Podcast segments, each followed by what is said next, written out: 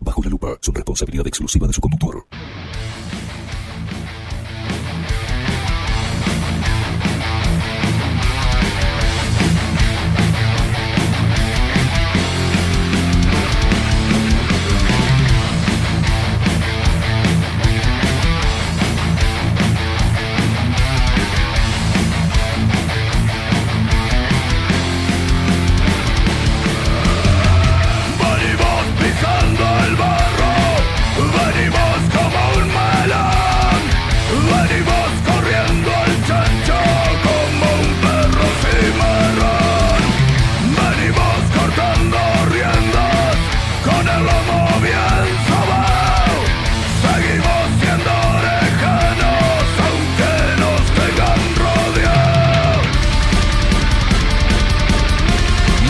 Muy buenos días, Eh, bienvenidos a un nuevo programa de Bajo la Lupa por aquí por Bajo la Lupa.uy. Más independientes que nunca.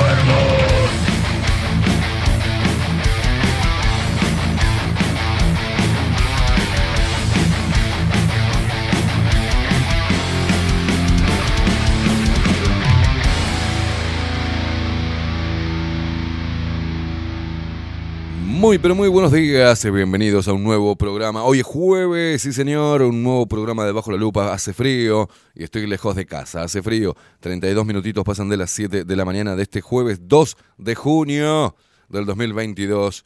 Acá me marca 4 de sensación térmica y hay 9 grados. ¿Sí? Así es, eh, Rodri.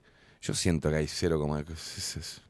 2, 2 bajo cero. Estoy cagado de frío. Me siento mal, oye. Eh. Me siento mal, me duele todo. Estoy chinchudo, estoy... Mm, ah.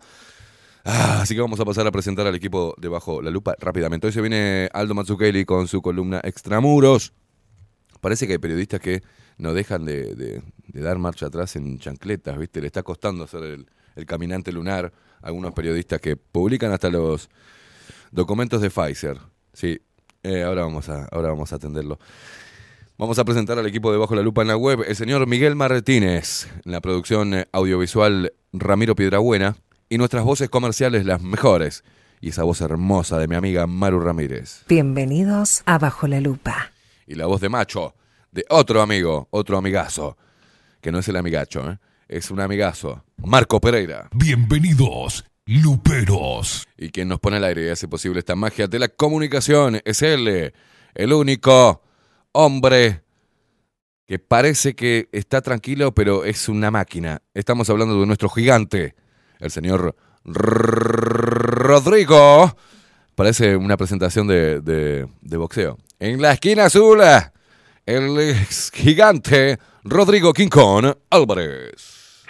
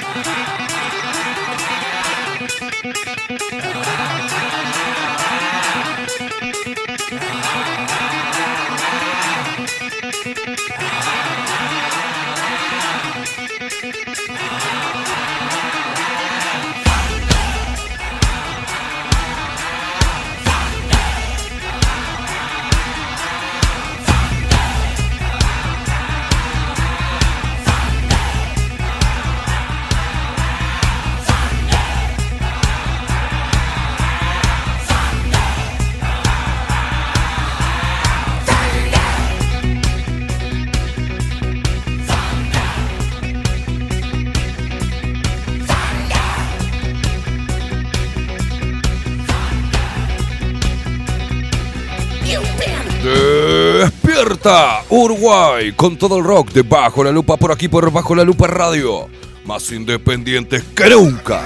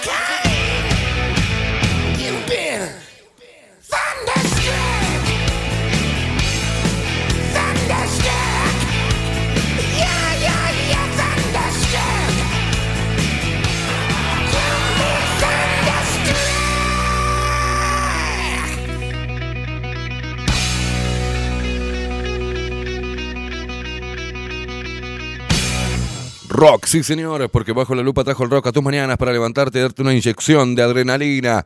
No importa que estemos hechos mierda nosotros. vamos a precisar de vos hoy, ¿eh? Los necesito en este momento. Para que saltes de la cama, te pegues un buen bañulo, te tomes un cafecito jurado, unos matecitos y salgas a la calle a ponerle el pecho a las balas, papá. Como todo macho. Y a vos, mamucha hermosa, para que hagas lo que quieras. Haz lo que quieras vos a la mañana. Haz lo que se te cante. Lo que se te cante la vallaina. Salí. Pero pegate un bañito. Ponete linda. Salí a la calle y ponerle pa, pa, pa, los pechos a las balas. Te muerdo toda. Vamos, que entre todos podemos, ¿eh? Me duele hasta los pelos del. De acá de la oreja me están saliendo.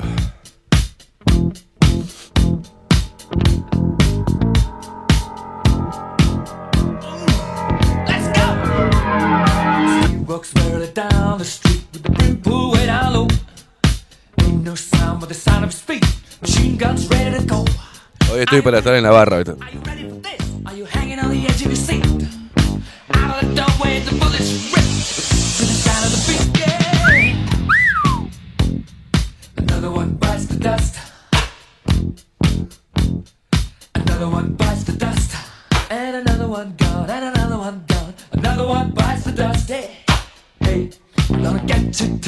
Lo bailan los uruguayos que están eh, despergados ahí por el mundo, que se informan, se divierten y se conectan con Uruguay a través de Bajo la Lupa. Gracias, genios, ¿eh? Lo baila la gente de Twitch. La gente que nos ve a través de D-Live.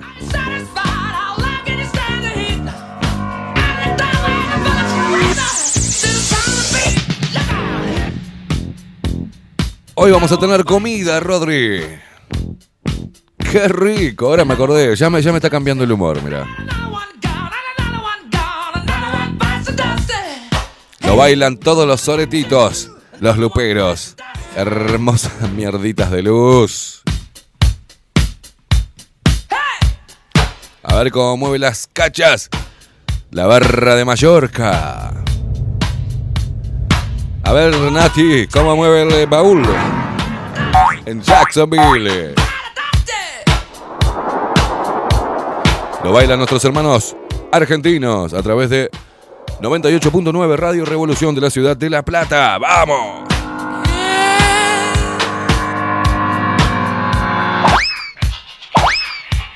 Todo lo que puedo hacer hoy, ¿eh?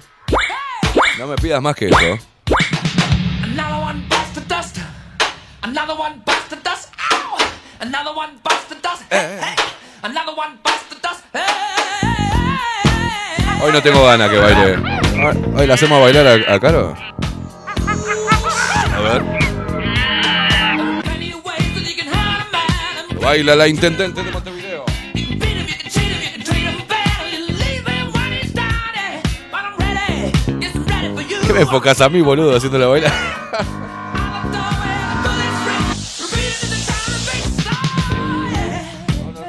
no, no, no, no, no, no, no. Es una torranta esta rubia oxigenada.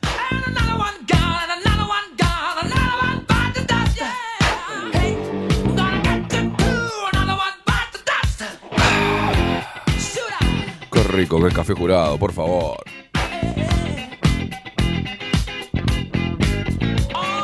Right.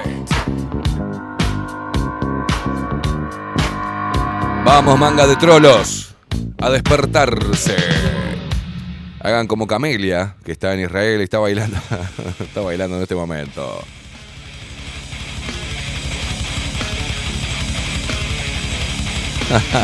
Vivi, una de las integrantes de la barra de Mallorca, dice, buen día, te acompañamos, loco lindo, vamos, baila Mallorca, qué bien, qué grande, Vivi. What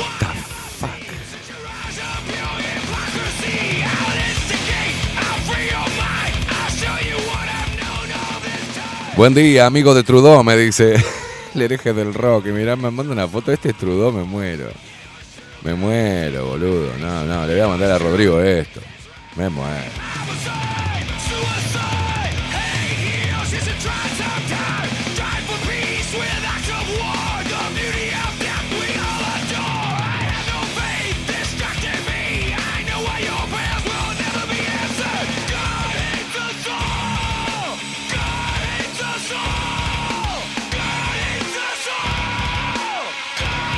Hoy estoy, hoy estoy como, como por algo más tranqui, como hace frío, estoy lejos de casa, estoy, estoy más para esa. Hoy, sacame un poquito, sacame, deja, este, este dejalo, así lo podés cambiar, pero hoy estoy, viste, medio como, la cabeza tengo como barullo. No estoy tan rockero hoy. Hoy estoy más mimollo, viste. ¿Te- ¿Me das un abrazo, no? Bueno.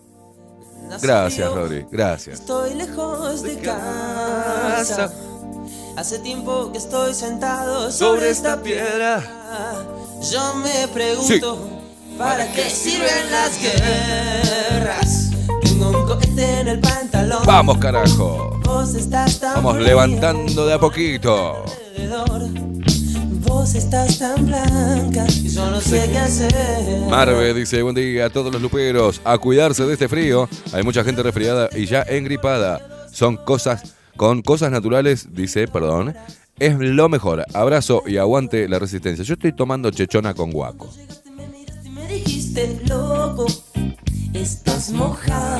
En cualquier momento le hago la competencia al pollero colorado Daniel Peña. Sos una estrella, una estrella roja que todo se lo imagina. Si te preguntan, Vos no me conocías, no, no, Tengo un cohete en el pantalón. Vos estás tan fría como la nieve a mi alrededor. Vos estás tan blanca que ya no sé qué hacer. Mm, eh, Malcolm, Malcolm, Ma- Michael, Malcolm, Michael. ¿Por qué no se pone un nombre bien ahí? Porque es un huevo nombrarlos acá en Twitch, ¿eh? ¿Qué se ponen? Gonzalo Tuski, Moskuski, póngase bien, pelotudo. Horas, mil horas. Gon- Gonzalo Tuski dice, me parezco un puto leyendo los nombres de ustedes. Gonzalo Tuski, hay un saludo para Gonzalo Tuski. Arriba los corazones, dice, pero qué pedazos de trolo. ¿no? La otra noche te esperé bajo la lluvia. dos Y Malcolm Michael dice, puede arreglar el celular y ahora sí los puedo escuchar mejor y comunicarme. Otro trolo más, mira, ¿qué hay, lo parió? Y cuando llegaste me miraste y me dijiste, loco. Mirá, ¿no, ¿no ves? Son todos trolos acá en Twitch. Dice, otra hermosa heladita por acá por Dolores. Ya te leo, ya te leo como, como gay, mira. No, no se atre... No, no empiecen a putear, eh. No me empiecen a putear. Que hoy estoy sensible.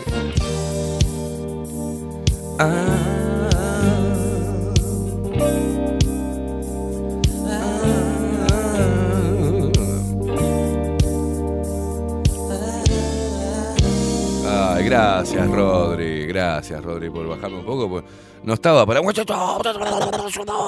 Hoy no.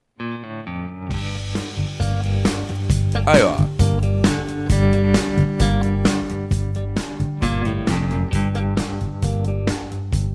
Me viene a escribir acá el, el sorete. Michael Michael acá dice. Pero si me llamo Michael Michael, ¿cómo querés que me ponga, marica?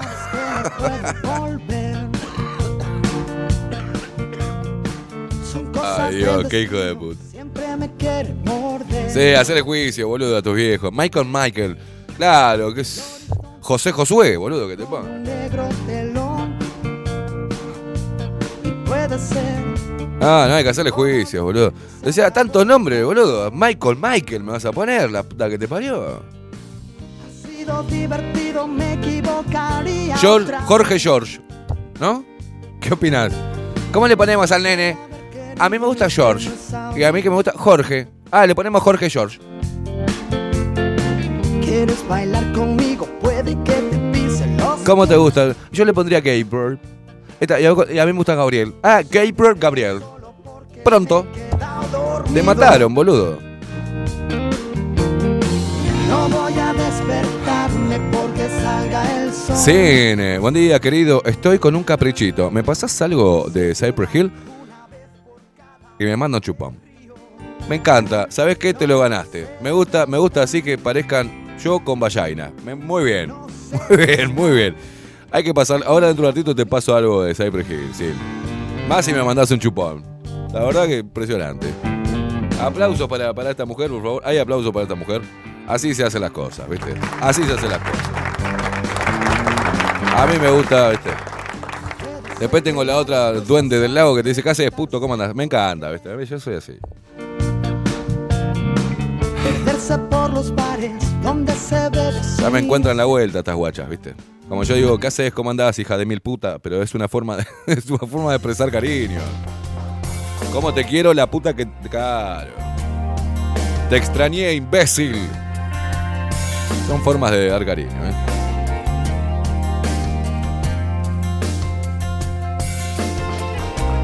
Bien, Rodri, bien. Hoy hace frío. La gente está recién despertándose, se está desperezando, se está de- desenredando del cucharita y arranca con esta música, con este capo que ya lamentablemente no lo tenemos más. ¿eh? con todas las palabras.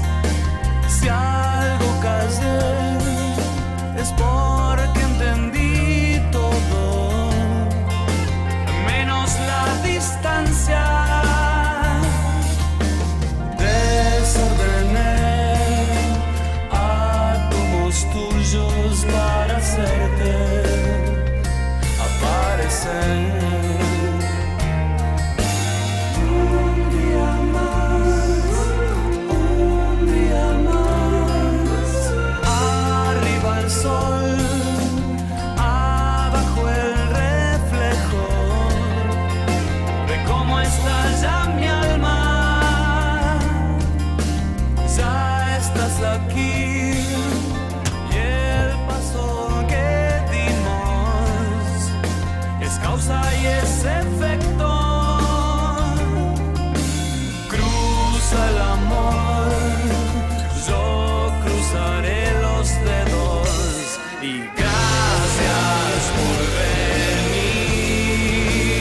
Nosotros acá empezando, comenzando la mañana, 48 minutos pasan de las 7.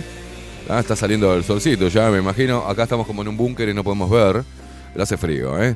Y nosotros lo arrancamos, no sé vos con qué lo arrancás, pero nosotros, y calculo que también lo arrancás con café jurado, como nosotros. Compartí todos tus momentos con las cápsulas y el grano molido de café jurado desde la planta a la taza, asegurando la mejor calidad. Pedilo al 093 554 715. 093 554 715, que es el local, eh, uno de los locales que está en Tres Cruces, Acevedo Díaz, 2028, entre Ocuart y Pagola. Ahí Pavo te atiende. Divina, Pavo, te mandamos un abrazo, ¿eh? No nos mandás un solo mensaje, Pavo, ¿eh? Bernardo nos manda mensaje, vos no nos mandás un solo mensaje, che, mirá. Y en Carrasco tenés otro. Bautista Alberdi, 6595, esquina Murillo. Teléfono 2661-33, 2661-33. Un abrazo para Bernardo. Distribuye cápsulas Uruguay, seguilo. En Instagram también, ¿eh? arroba Café Jurado. Café Jurado, pasión por el café.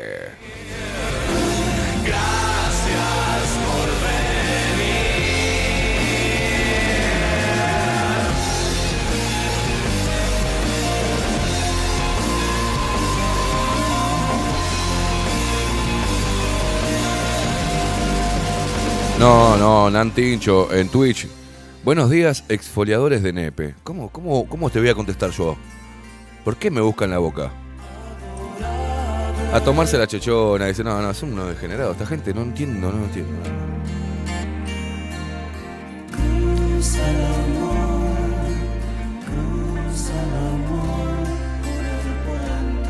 Ah, eh, pásame.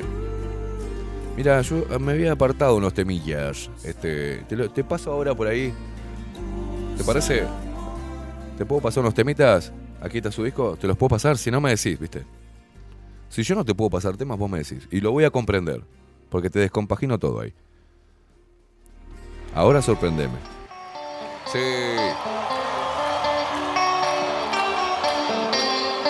Rezo por vos.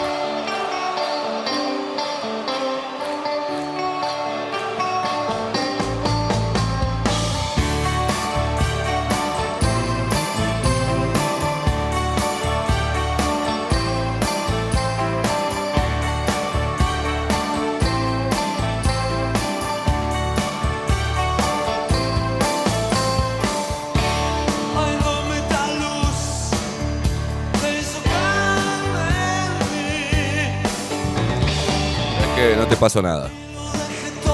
Porque vas bárbaro.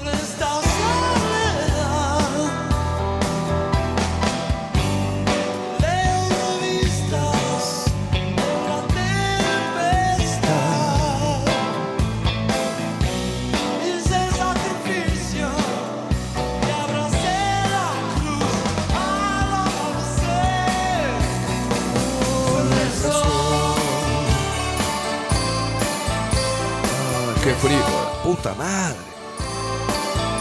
Daniel Barrón dice, buen día Esteban, King, Rodri, Webmaster, Miguel y Luperos de todos los climas. Arranqué con frío y listo para sacar la fibra tierna, dice, sin perder la dureza. No, que no se pierda nunca la dureza.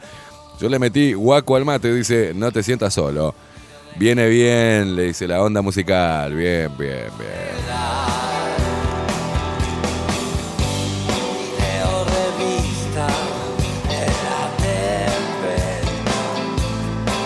Cintia, vos sabés que estamos en invierno, ¿no? Vos te activás en invierno y en verano te, te escondes. No entiendo yo esto.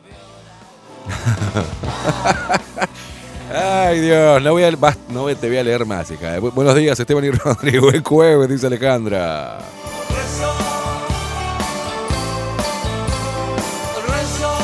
Hay algunas personas que el invierno le. El invierno le hace el efecto contrario. Buen día, Esteban. Paula, dice. Buen día, Esteban y Rodrigo. Te hice caso y acabo de salir de la ducha. La puta madre, que frío. El, el orto que hace. Pero hay que bañarse con agua caliente de mañana y te reactiva todo, todo la, la- sangre, el cuerpo, loca. Aparte por ahí salís bañadita, ¿viste? Y, entras al cuarto a cambiarte y te agarra tu dorima y pumba, y, y ligás de mañana, ¿viste? Pero que vuelva el verano, por Dios. Hay que estar loco para que te guste el frío de mierda. A mí me gusta el frío, lo que pasa es que no me gusta sentirme mal dentro del frío. Hoy, hoy no me siento muy bien, pero me encanta el frío. La ropita de abrigo, ahí el cucharita. Para un poco.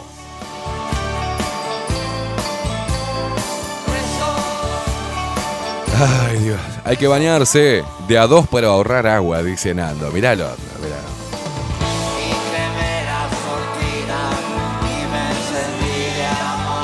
Dice Michael Michael. Che, Esteban, ¿es cierto que se cayó el tratado que estaba propuesto por la OMS eh, con los países? Mm, eh, no, mi amigo.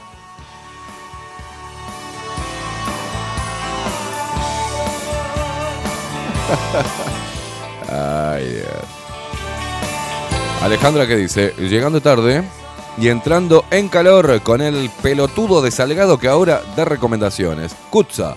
Se recomienda el uso de tapabocas en todo el transporte público para seguir cuidándonos entre todos. Si quieren volver a instaurar esta pelotudez. Y como hay pelotudos que lo, lo van a seguir. Porque eh, dicen, no, pero está bueno usar tapabocas ahora en, en, en frío y te protege de fresquito. Que la- es un- ¿No? Ya veo todos los pelotudos utilizando el tapabocas. ¿Y después para qué lo usan acá? Acá en el cuello, sáquenselo. Andan con el tapabocas en el cuello, cosa de no, te- no perder tiempo y hacer ponérselo, bajárselo, ponérselo, bajárselo. Es un pedazo de trapo sucio, está juntando toda la mugre que tiene en el cuello, de todo lo que se le pega del aire. de- de- No, no, no, no, no. Muy fuerte. La pelotudez campea, ¿eh? Dice Paula, el problema es, ella hablaba de salir de la ducha, de mañana se cae en frío del orto. Dice, el problema es que mientras te secas, entre que me seco y me agarra el flaco, difícil porque está de chofer llevando a los gurises a estudiar. Al que tengo en la cama es a Bastian durmiendo. ¡Ah! Y te baja todo. Pero bueno, está bien, está bien, Paula. Está bien. Uh. Este pelotudo, pero bueno. Cuando hacía música. Buen día, gordito. Buena jornada, dice Mara. ¿Cómo andas, Marita? Nati Ferreira, buenos días. Excelente jornada. Los años queridos no vienen solo. Eh, ya estás de punta, ¿viste? Que sos oreta, Nati. eh. El primer síntoma de que te estás convirtiendo en un viejito eh, es el barullo. No, no, es porque me duele el bocho y no me traje la. Bueno, también me estoy volviendo viejo, ¿cómo no? Pero así arrancás la mañana, siempre te levantás así de piropera, hija de puta.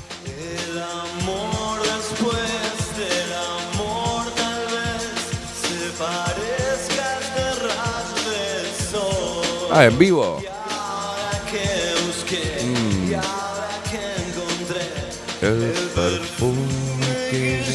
Este putito. Está Fito Páez, cuando hacía música. Vamos, vamos a hacer de cuenta que no es nada Fito Páez, que no dijo ninguna estupidez más eh, en pandemia. Y vamos a escuchar este tema que es un clásico, ¿no?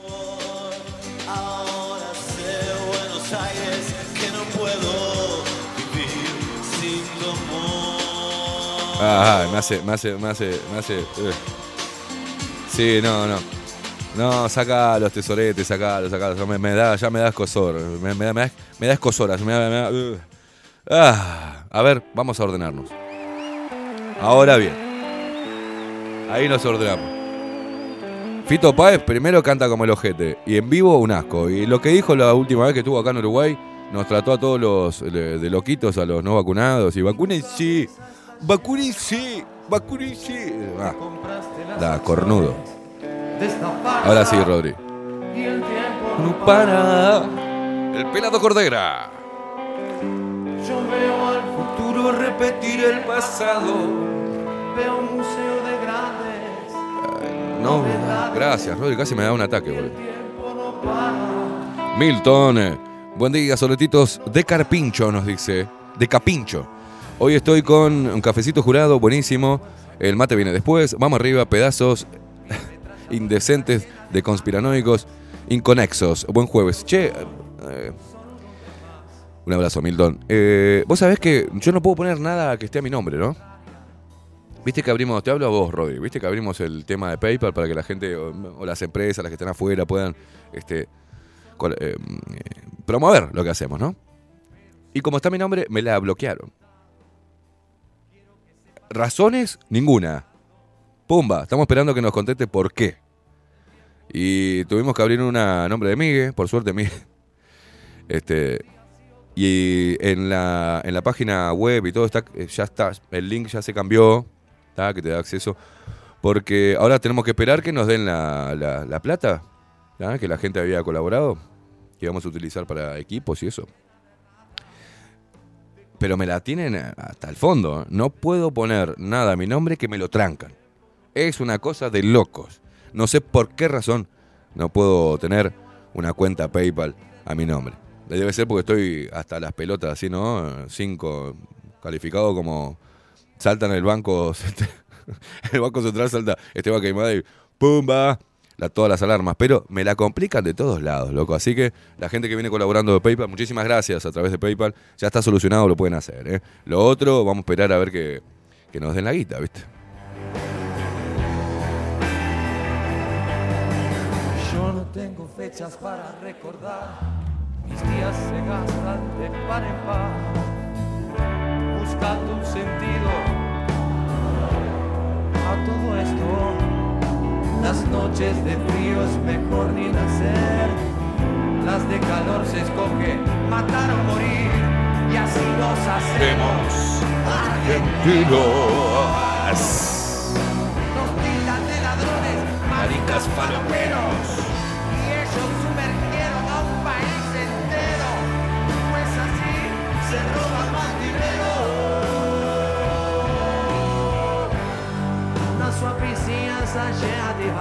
Mabel, eh, llega Mabel, se despertó Mabel. Buenos días, Luperos, Esteban. Equipo ayer, eh, un 60% de los pasajeros sin bozal, algunos colocando, colocados en el cuello. Dice, controla la presión arterial, controla la presión arterial por el dolor de cabeza. Hoy hay más temperatura que ayer, por eso cuando hicimos lo de tu cumple se hizo a nombre mío pusimos, ¿viste? ¿Viste? Nos, supusimos podía pasar algo, sí, sí. sí. Saltan las alarmas. Esteban quemada. ¡pam! Vamos a trancársela. ¡Qué hijos de puta! Hola, papitos, dice María. ¡Qué frío!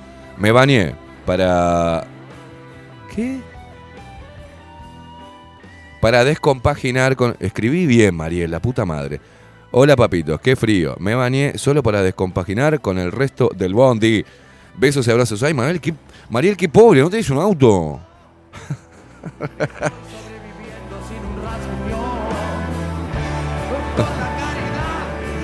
Yo de que soy burgués, ¿entendés? No dejo más. eh, no dejo más en ómnibus.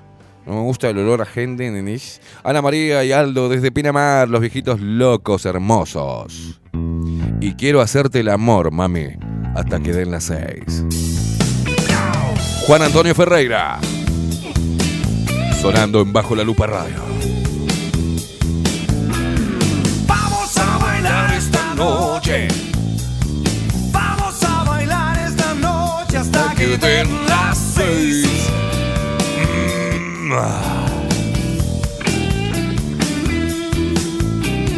Vamos a gozar esta noche. Quédate Esta es para vos, Gabriel Pereira.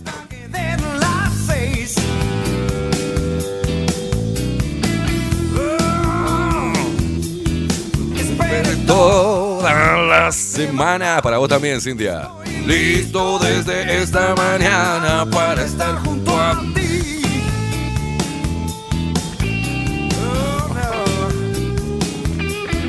Tengo mis botas relucientes y la coupé de pistas candentes esperando por ti. Oye.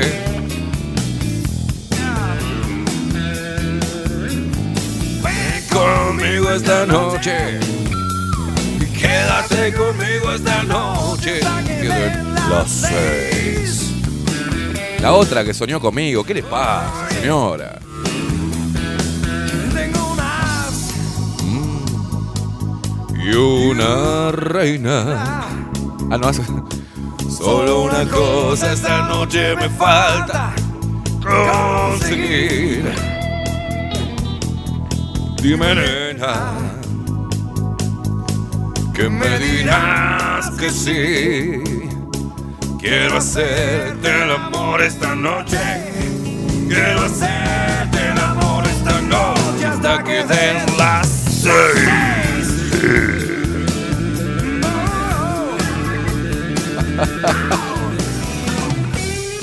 Nati, ¿qué te pasa, Nati? Dice, soñé contigo, qué gracioso, qué una pesadilla tuviste. Buen día, hermosura, hoy me desperté maricona. Se adelanta oficialmente la temporada de Cuchareo eh, Furioso. Ni la más pálida idea. Vos tenés información, tiranos, ¿eh? Nico Herbal Coach. Buen día, Luperos. Eh, les comento que yo sí me cuido, como siempre, con la bufandita en el cuello y tapando la boca del frío. Me parece que es mejor que una tela que te cagás de frío y la bufandita. se- Claro, la bufanda, obvio. Cubrite con la bufanda. Exacto, exacto. En esa te banco. Yo también, si me tengo que cubrir con la bufanda, me cubro. Para no respirar el aire frío. Que mi mente piensa que solo verte es suficiente recompensa. Sube al auto, mi amor.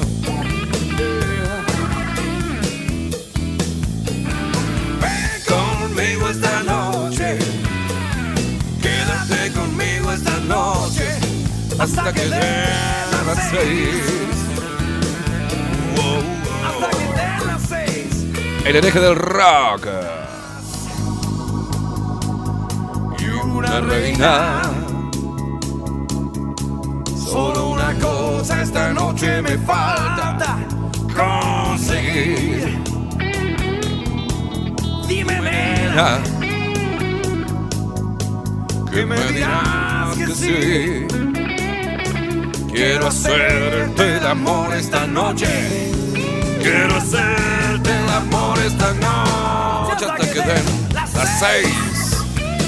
Hasta las seis, nena. El hereje del rock ya viene, ya viene, ya viene, papo. Ven conmigo esta noche. Quédate conmigo esta noche hasta que las seis.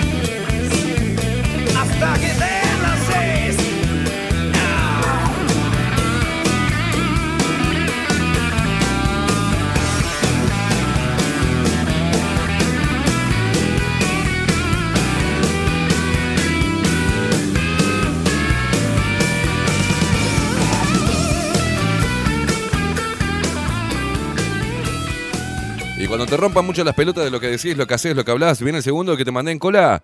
¿Sí?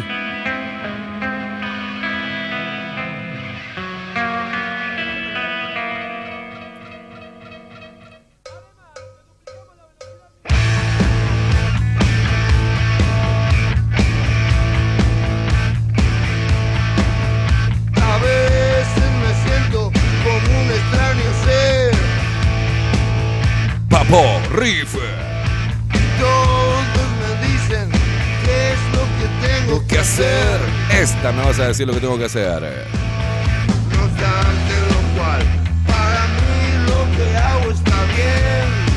Juan Ignacio dice buenos días. Ovejas afrodescendientes. buen juegue. Buen jueves. Llegando a Salto. ¿Qué haces en ruta?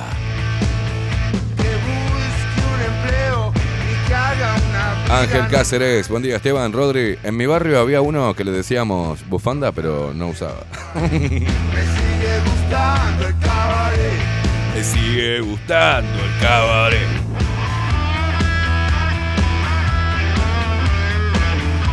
Muy buenos días, queridos luperos. Sí, se cayó la propuesta de la OMS gracias a los votos de África, Rusia, China y el más grande Brasil.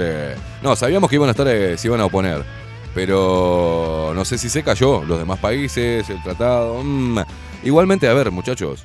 Sin haber tratado de nada firmado, la OMS hizo lo que quiso, por ejemplo, con Uruguay. Por ejemplo, ¿no? Mis amigos me dicen que tengo que formalizar. Que busque un empleo y que haga una vida normal. No obstante lo cual, para mí lo que hago está bien. Buen día, dice, esta nos estamos poniendo... Esta nos estamos poniendo viejos, solo nos añejamos. Muy bien, Richard, muy bien, Richard.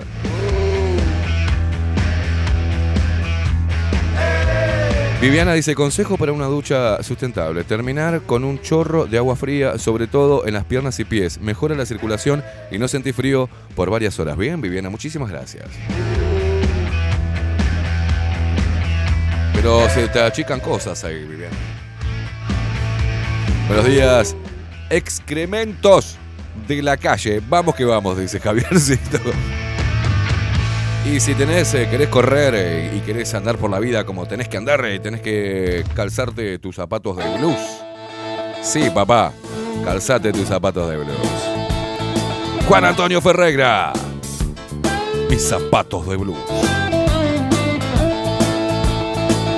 Del álbum Salida de Emergencia. Súbemelo, Rodri. Anduve dando vueltas desde temprana edad Allá por el oeste fuera de la gran ciudad. Ya éramos amigos, mi guitarra y yo. La máquina infernal me hacía vibrar de emoción. Tocaba rock y blues.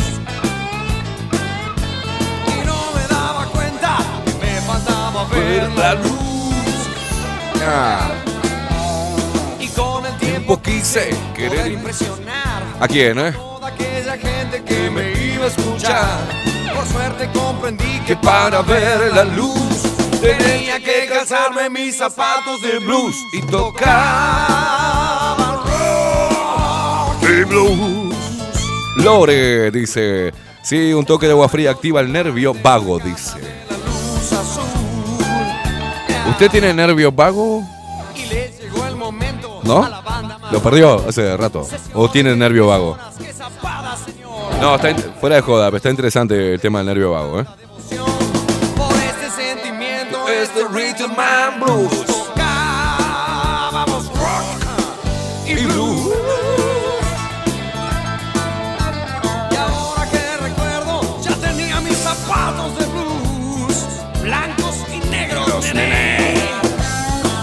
Mi bisabuela y mi abuela se bañaban con agua fría, invierno y verano. Jamás la escuché decir que tenía frío, dice Paula.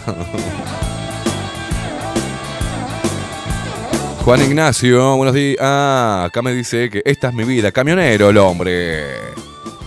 Un abrazo, guacho. Cintia dice, ¿qué les pasa con la ducha? Ni idea, Cintia. Ni idea. Juancito. El cello o el violín de nada servirá si no sabes transmitir. presta atención, hermano, si quieres ver la luz. Tenés ya que calzarte tus zapatos de blues. Esteban, buen día. Dice, atento, ruta 5 nueva, cerca de la 8, eh, de la, cerca de las 8 de la mañana. Un penal la ruta. Hace un ratito un accidente con una moto, chapate en la entrada eh, hacia La Paz. Atento. Gracias, cambio. Cambio. ¿Por qué me escribís así como, como hablando por Handy? Mirá lo que dice el boludo, que la, la abuela de Paula era muda. Bueno, no decían nada. No seas boludo. Copiado. Águila muerta. Comunicándose con, con Juan Chorolo. Cambio fuera.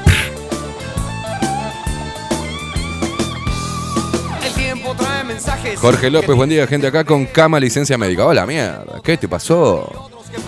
La selección de Ucrania jugando la eliminatoria para el Mundial, festejando un triunfo, dice hoy. Me parece tan raro cómo esos hombres pueden jugar a la pelota mientras sus compatriotas mueren. Sus, ciudad- sus ciudades son bombardeadas, muy raro, nunca visto. En Estados Unidos en la Guerra Mundial no quedaron hombres para jugar las ligas y se fundaron las ligas de mujeres. El desertor, pa, muy largo, Jorge, muy largo, Jorge.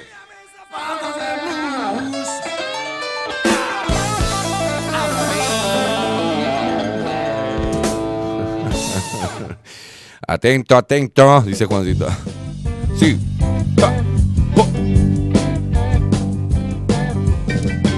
El hereje del rock, ¿qué dice? Este es un amigo argentino, Dieguito, tremendo. Con las abuelas no, ¿eh? No. Planeas ir por la autopista del oeste hasta su fin. Sebastián Hopi, buen día, genios. Bien Por la 66. se metea de Chicago hasta el Luis Guerra, bueno, buen día. Lo pero para el resfrío tomar limón caliente con té lo tomo toda la noche. Bueno, bueno, gracias. No empiecen como la- las viejas. Perdón por las viejas. No empiecen a romper los huevos. Tomate, un, metete una zanahoria en la oreja y, y dormí cuatro horas y después levantate y hacer tres saltos. No empiecen, ¿eh? No empiecen. Ya sabemos que hay que tomar limón, vitamina C, guaco, coso. No empiecen a hinchar los huevos. hasta Ay. México. Agarró un ataque cardíaco. Flaxas, Arizona, no olvides Pomona, grandes olas rompen San Bernardino. eh, Eso es lo que querías ver. En este viaje todo lo podrás hacer. Eh, Karen, eh, ¿qué dice? Buen día, locuras. ¿Qué dice? Un poco de frío y todos ya quieren dormir con alguien. Unas ganas de faltar al trabajo mañana yo. Ay, Dios mío. Buen día, revoltosos. Hoy con la nariz fría, pero ta, no digo nada. Nada que se descontrolan. Claudia Lan, buen día, ¿qué pasó? Ya estamos mejor, dice. El lunes arrancamos con toda la fuerza. Gente, no le tengan miedo a una gripe fuerte. Agarremos cosas agarramos cosas peores y le decíamos mi amor. Vamos que estamos, a no aflojar, arriba los quiero, nos dice, sí, papo, un capo, gracias. Bueno, parece que Gabriel Pereira hizo un curso rápido de periodismo independiente. Lo hizo online, ¿no? Porque ayer publicó, puso un Twitter y dice, esta ONG logró que una corte de Texas levantara el secreto sobre los documentos de Pfizer acerca del impacto de la vacuna de ARN mensajero que la propia farmacéutica midió en embarazadas. Datos incompletos y los exhibidos muestran un alto número de abortos. Andarás bien. ¡Qué bien, Gabriel Pereira! Che, estás haciendo periodismo, boludo. Andarás bien. Después que muere la gente, haces periodismo. La puta que te parió. Andarás bien. Por la 66.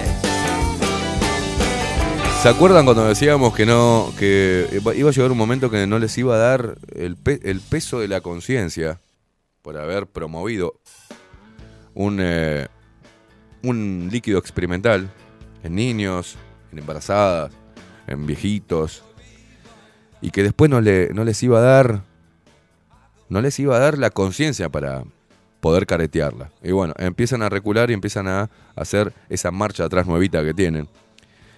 Lo único que te digo, Gabriel, fuiste lo peor porque cuando vos, Nacho, teóricamente son, por la promoción que le da el sistema, referentes en periodismo. Porque hasta los mismos medios de prensa hacen ra- ranking a ver quién es el periodista más incisivo. Y vos sos el periodista más incisivo, Gabriel. Lo único que, que tenías era a tu amigo, que te pasaba toda la información policial. Y dedicate al policial, boludo. Porque después me acuerdo que ibas allá con Nacho. ¿Me acordás? Gabriel Pereira, ibas allá con un botecito a el agua que contaminaba las papeleras. Después cerraste, amuraste los cantos. Se ve que pusieron la talla y cerraste, cerraste el upite. Y así como eso, muchas cosas. Te diste vuelta como un tremendo panqueque. Y ahora de vuelta volvés a, dar otra vuelta más, como un panqueque. Gabriel Pereira murió gente. En este caso, bebés que no llegaron a nacer, pero murió gente por reacciones adversas a la vacuna esta de mierda que vos te hacías el boludo en vez de investigar. ¿Y te parecía bien? A vos. A vos, a Nacho, a toda la merza esta de periodistas de mierda que tenemos en el país.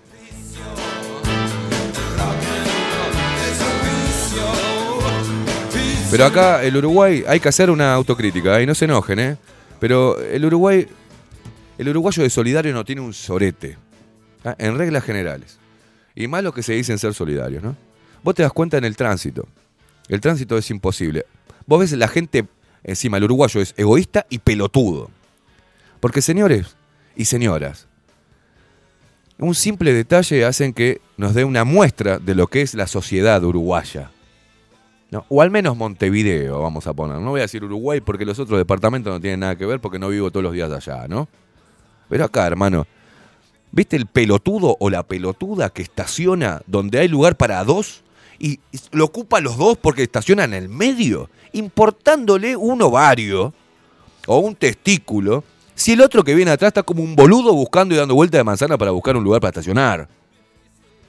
Entonces, cuando te das cuenta, cuando ves eso, que la gente es pelotuda en reglas generales, ¿ah? que entra, va con el auto y dice, ¿dónde voy? Estaciono acá. Esa es la clásica uruguayo. Le importa un huevo el otro, le importa tres, tres porongas le importa. Ellos piensan que andan solos por el mundo. Entonces, a estos hijos de puta tampoco le importa nada. Y no sé, ¿viste? No sé, bueno, si se vacuna se muere alguien que se, que se vaya a cagar. Yo tengo que seguir con mi laburo. El uruguayo es egoísta. Es egoísta, envidioso, es pito chico. ¿Ah? Entonces, estamos en el horno. Vamos a depender de las nuevas generaciones. Pero lo que pasa es que las nuevas generaciones los crían estos pito chicos. ¿Ah? Estos hipócritas de mierda. Entonces, llegó un momento de. de- bajamos, bajamos, bajamos un poquitito. Porque llega un momento que, que uno se cansa. Yo me, me da fastidio andar en la calle. Por eso me meto en mi casa y me guardo en mi casa, loco, me da fastidio. Mugre, gente maleducada, gente que le importa un huevo. Todos los días voy a estacionar a mi casa y tengo que dar 3, 4, 5 vueltas a manzana porque hay una pelotuda o un pelotudo que estaciona ocupando el lugar de tres autos. Porque encima se pone atravesado. Se pone mal.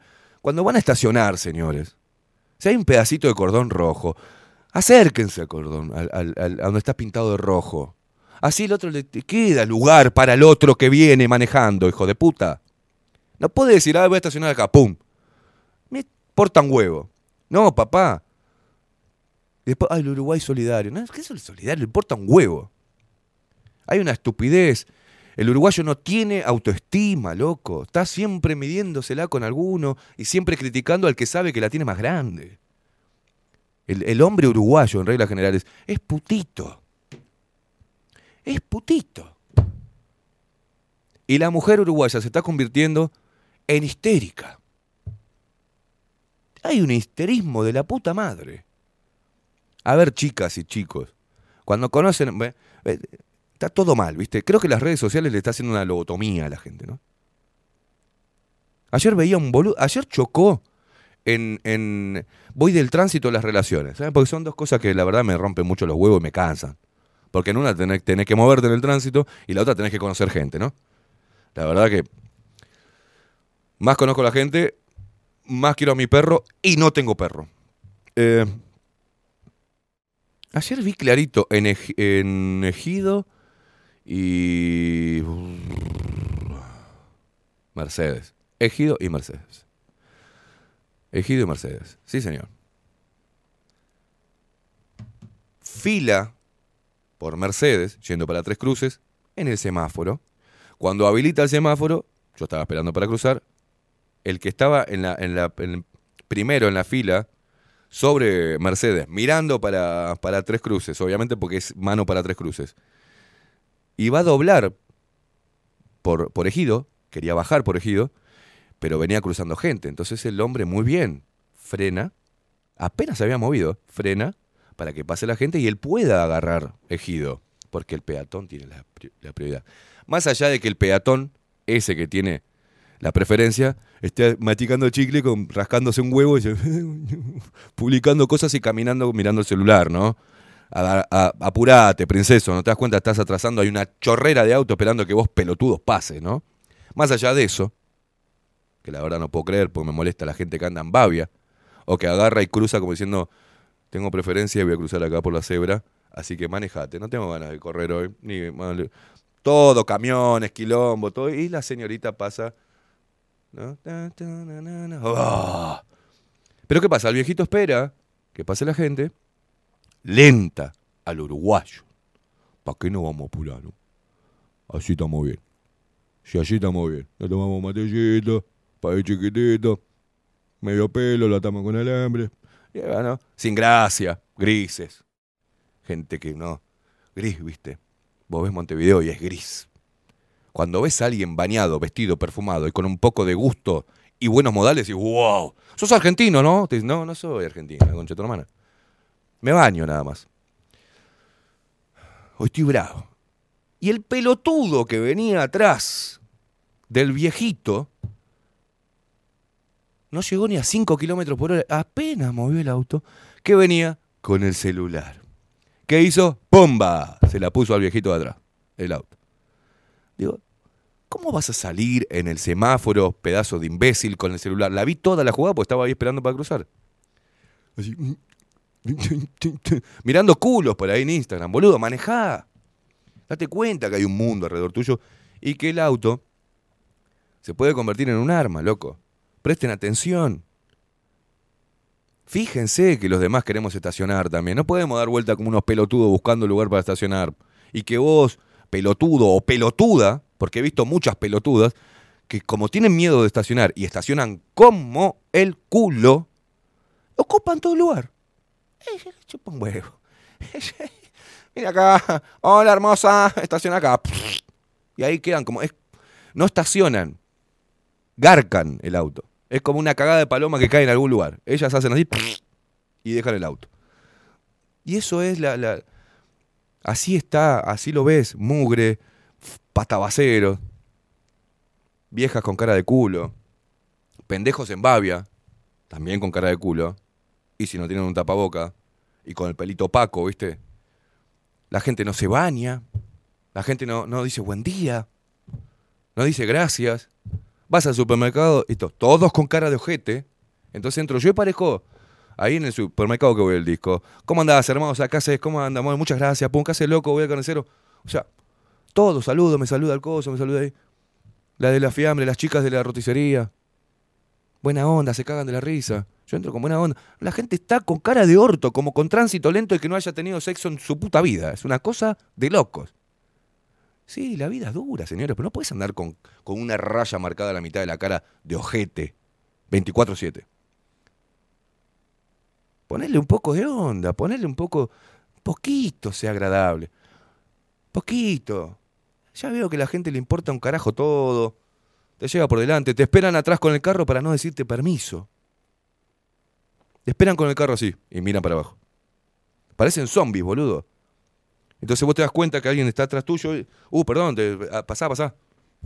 Pasan con el carro. Ni gracias, ni permiso, ni un sorete. Nada. Entonces estoy podrido de Montevideo. Y del uruguayo promedio. Y yo sé que estás escuchando. Y vos también estás podrido. No sé cuál es la, manera de, de solucionar esto. Un cambio cultural. Nos han metido en este embudo asqueroso de hace décadas. ¿eh? Hace décadas. El uruguayo el pa' qué. El uruguayo es el... No le hace. Sí le hace, boludo. Yo trabajé en la construcción. No, ¿cómo vas a poner eso así? No le hace. ¿Qué no le hace? No, boludo. Pone, hacé las cosas bien. Hacé las cosas bien. No, pues si le pones así, le pones así la, la poronga, hacelo bien. Pero no le hace. Sí le hace. Si le pones más Portland, le hace. Si le pones menos Portland, le hace. Ah, le hace, sí. Bueno, así es todo Uruguay. Es todo Montevideo, perdón, todo Uruguay no, todo Montevideo. Y la verdad por eso me quiero ir a la mierda. No hay nada. Y de repente viene la intendencia con el maldito auto gris de mierda ese que le tire. Si tuviese una bazuca, le tiro una bazuca. ¿Ah? Lo lamento, si suena violento. Te, ps, ps, ps, ps, te multa. te multa. Le van a sacar un hit la intendencia. te multo. Yo los miro, le hago fuck you. No le voy a pagar un sorete porque me multaron como ocho veces por la misma razón, por estar atrasado con la patente. Porque fui a hacer convenio con la patente a la intendencia, tuve que pagar una torta, pero ¿por qué tuve que ir a la intendencia a hacer convenio? Porque me habían llevado el auto y me lo dejaron ahí, este guinche, estos hijos de puta. Retienen tu, tu propiedad privada, la retienen hasta que no vayas a arreglar la intendencia. Me la hicieron, me guardaron el auto todo el fin de semana. Fui el lunes a la intendencia, tuve que caminarme toda la intendencia, hacer convenio, pagar una torta de plata. Voy, retiro mi auto. Cuando voy a pagar la patente y voy a pagar la primera cuota del convenio, me dice que no puedo pagar la, la patente porque estoy con multas. Le auspicia, acabo de agarrar seis veces me multaron por estar atrasado con la patente. En un año, en menos, en meses, porque el auto había quedado parado, me acuerdo. No sé de dónde sacan las fotos, ¿viste? O lo hacen en forma aleatoria. O de que, no, queimada, olvídate. Pim, pim, pim. Seis veces.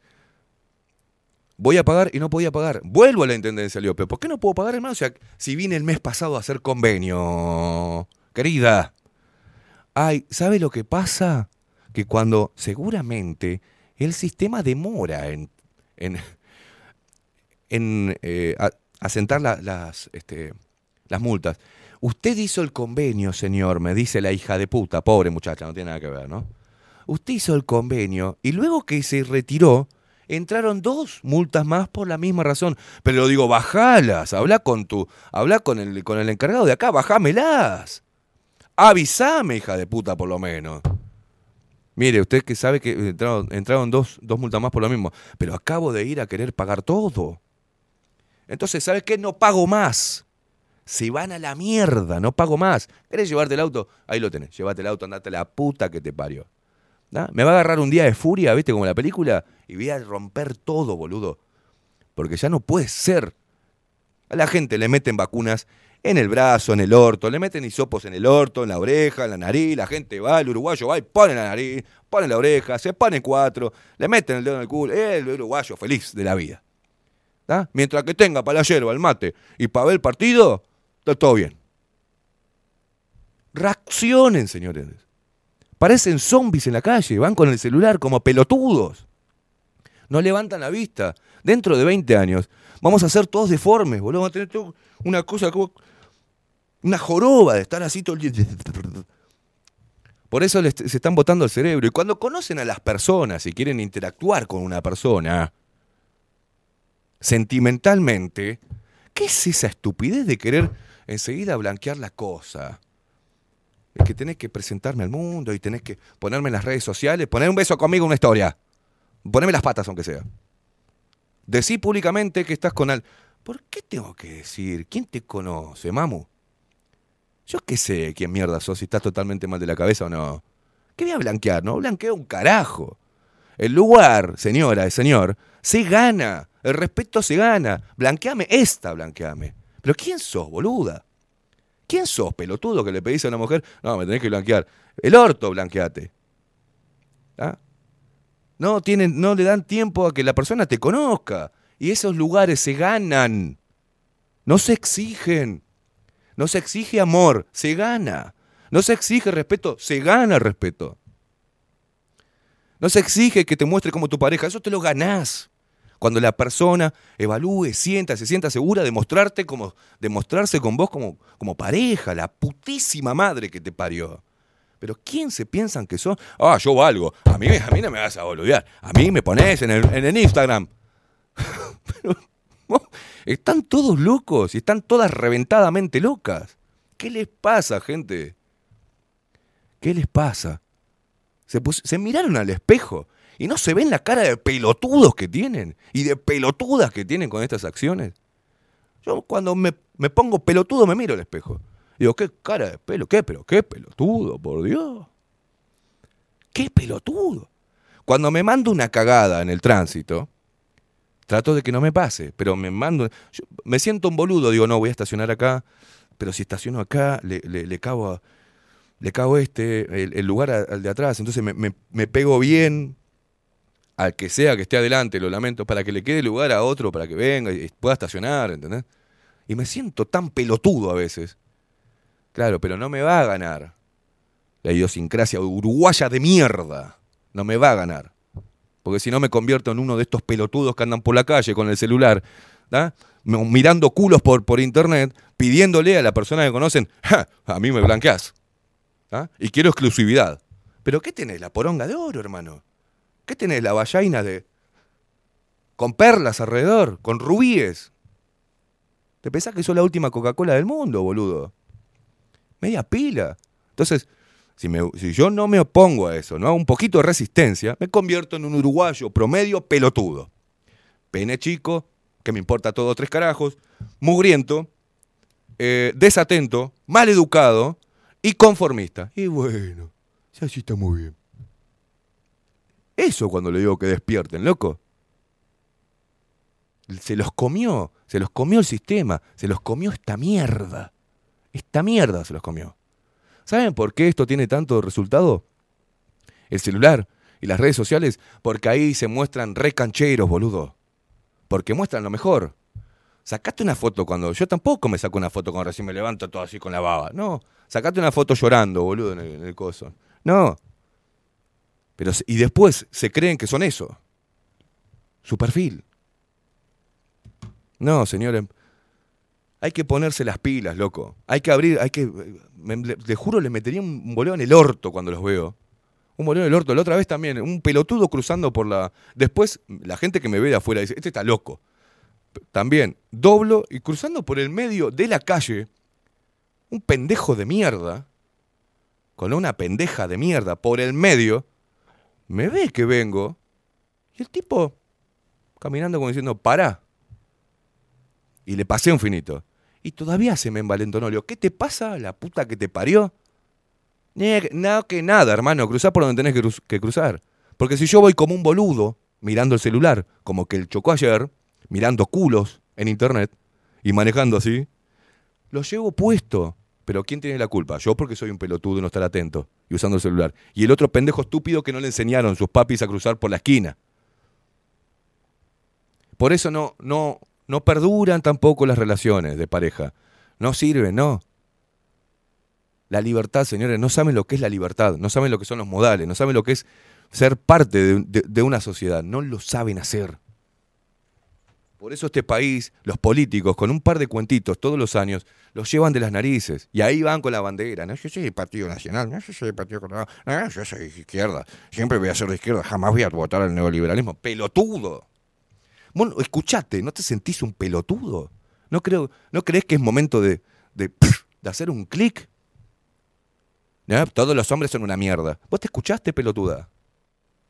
No, no, porque el hombre enseguida te quiere... ¿Te escuchás? Todas las mujeres son unas reventadas. Nah, sí, hay que agarrarlas así, hay que tratarlas mal. ¿Te escuchás, boludo? ¿Se escuchan ustedes? Esa es la pregunta. ¿Saben que lo están escuchando sus hijos? ¿Realmente están convencidos de lo que están diciendo y haciendo? ¿Se pararon a ver, che, cómo está mi vida? ¿En qué estoy? ¿Soy feliz? ¿No soy feliz? Tipo Riquelme. Si Riquelme está feliz. ¿Son felices? ¿Son felices realmente con cómo están llevando su vida? ¿Les interesa hacer algo distinto o cambiarla o mejorarla o pulirse? ¿Les interesa?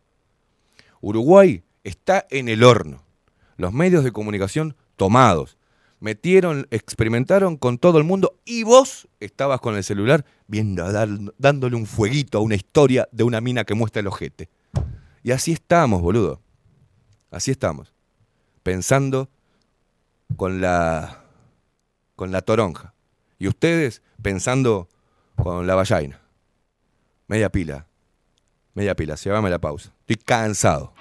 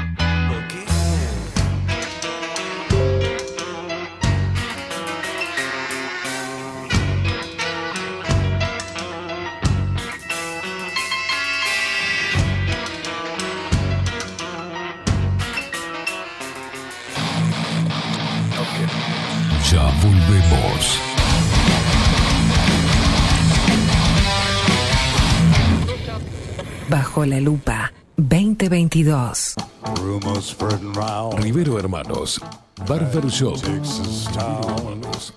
Desde Salto a Montevideo. 24 años de trayectoria en barbería tradicional. Corte de cabello, afeitado al ras y modelado de barba con fomentos.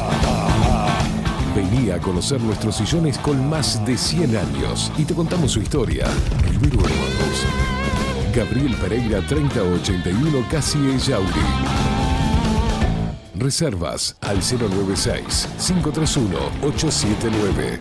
Rivero Hermanos, Barber Shop. Mostrá tu mejor sonrisa. En Timbo, consultorio odontológico, te ofrecemos la atención y todos los tratamientos necesarios para recuperar tu salud bucal. Reserva tu consulta diagnóstico sin cargo al 099-750-182.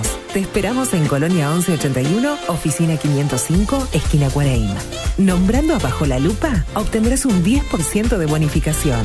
No postergues más la sonrisa que te mereces. Timbo, consultorio odontológico. 099-750-182. Si busco timbres notariales Salón Libertad. y si busco juguetes Salón Libertad. y si busco... No busques más. Salón Libertad tiene todo lo que te puedas imaginar. El salón más completo del centro. Agencia oficial de timbres notariales, profesionales y judiciales. Y si busco fotocopias También en Salón Libertad.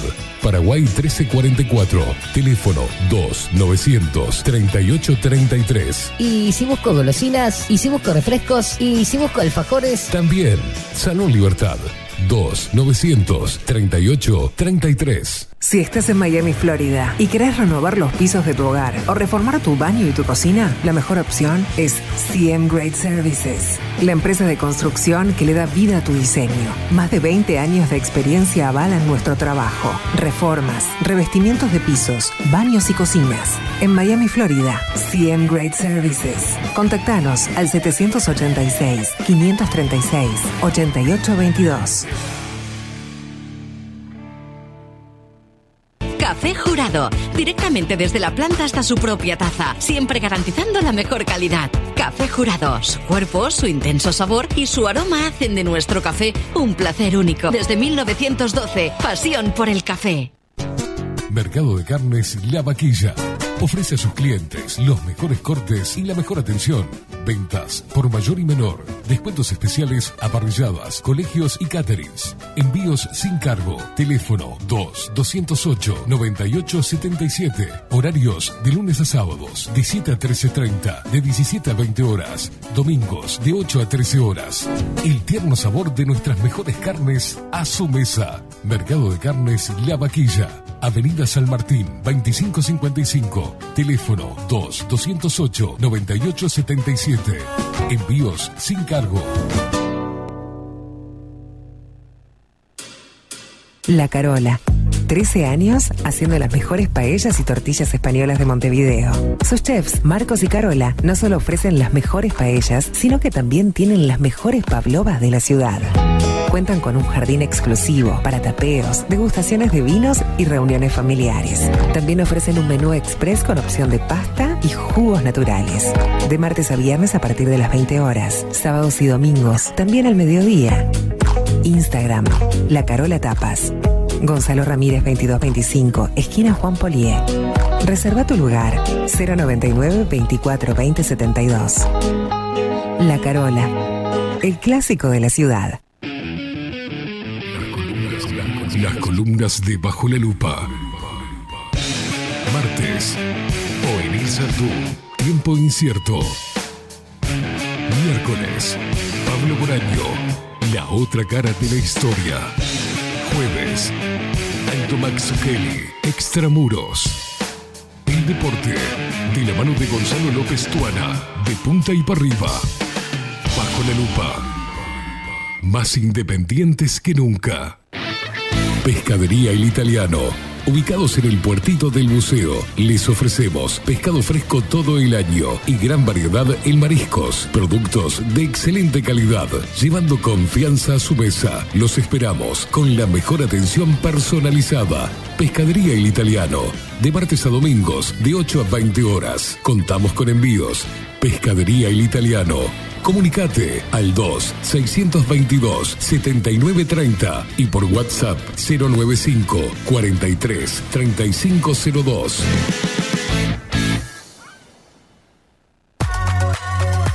Mercería Las Labores.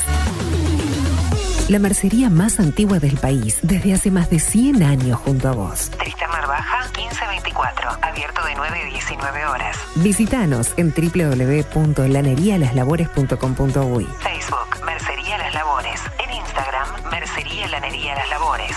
094-893-881. En artículos de mercería y lanería, lo que no encuentra aquí, no existe. Wolfer Contenedores. Realizamos oficinas, viviendas y proyectos a medida. En Wolfer Contenedores armamos el proyecto para tu vivienda con uno o más contenedores. Visita nuestro showroom en Ruta 1, kilómetro 155-500 y elegí tu vivienda. Wolfer Contenedores para entrega inmediata. Informate al 094-263-705 45 20 31 63 o en wolfer.com.uy. Wolfer Contenedores desde Colonia y Montevideo para todo el país. Estudio Jurídico Notarial, Perezcal y Asociados. Más de 25 años de experiencia en todas las materias, representando a estudios nacionales e internacionales. Una amplia trayectoria en materia penal, sucesiones y reivindicaciones. Más de dos décadas de experiencia recuperando terrenos ocupados. Torre Gorlero, oficina 20, 21 y 22. 099-309-319. Estudio Jurídico Notarial, Perezcal y Asociados. Grupo Service. Servicio técnico especializado. Huawei, iPhone, Xiaomi. Trabajamos con todas las marcas. Contamos con servicio express. Cambio de pantalla en 30 minutos. Grupo Service. Grupo Service. Reparación de celulares, computadoras y tablets. Encontrarnos en nuestra web gruposervice.com.uy y por WhatsApp 094 389 568. Violeta Cosméticos. Todo en perfumería, maquillaje y cosmética nacional e importada. 44 años de trayectoria nos respaldan para darte el mejor asesoramiento. Seguinos en las redes, en Facebook, Perfumería Violeta Cosméticos, Instagram, arroba Perfumería Violeta.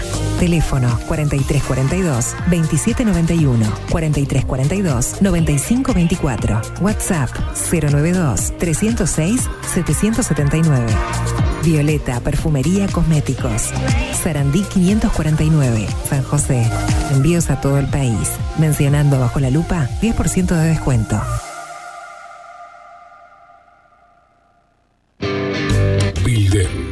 transformación digital. Creamos la estrategia de transformación digital para que tu empresa avance y se adapte a los desafíos de hoy. Desarrollo y posicionamiento web, community management, planes de marketing digital, building, transformación digital. Comunicate al 094 400 060 o escribinos a hola@builden.uy.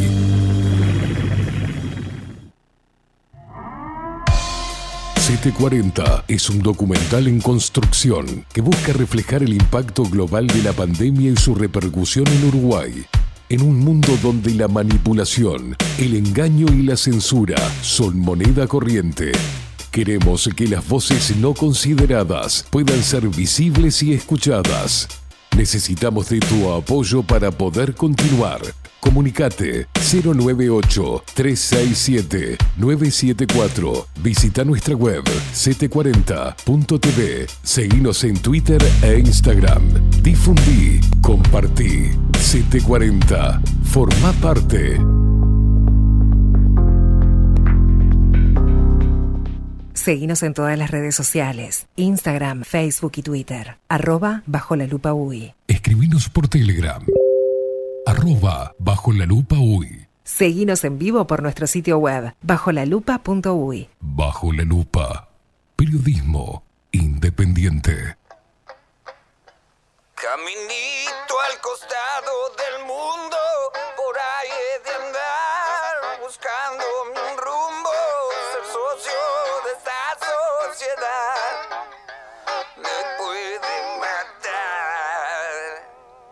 Soy el que nunca aprendió desde que nació cómo debe vivir el humano. Llegué tarde al sistema, ya estaba enchufado, así funcionando. Siempre que haya reunión, será mi opinión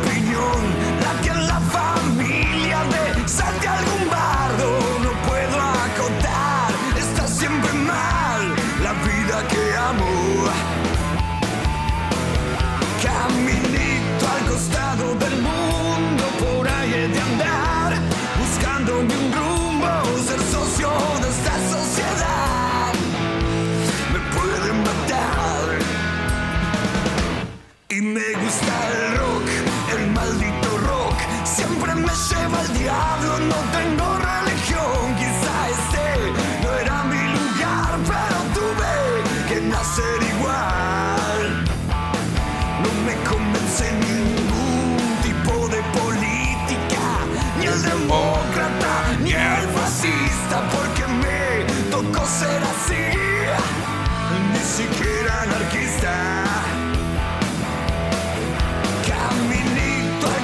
costado del mundo con aire 51 minutos pasan de las 8 de la mañana. Se dicen Bajo la Lupa contenidos, bajo la lupa.uy, nuestra página web a través de D-Live. También a la gente, un abrazo enorme a la gente de Twitch que se viene sumando. Muchísimas gracias a la gente que nos escucha a través de nuestra nueva app eh, disponible en Play Store que está trabajando Miguel también para que esté accesible para todos los dispositivos. Este, así que, bueno, no tenés excusa. Nos escuchás también a través de 98.9 Radio Revolución desde la ciudad de La Plata.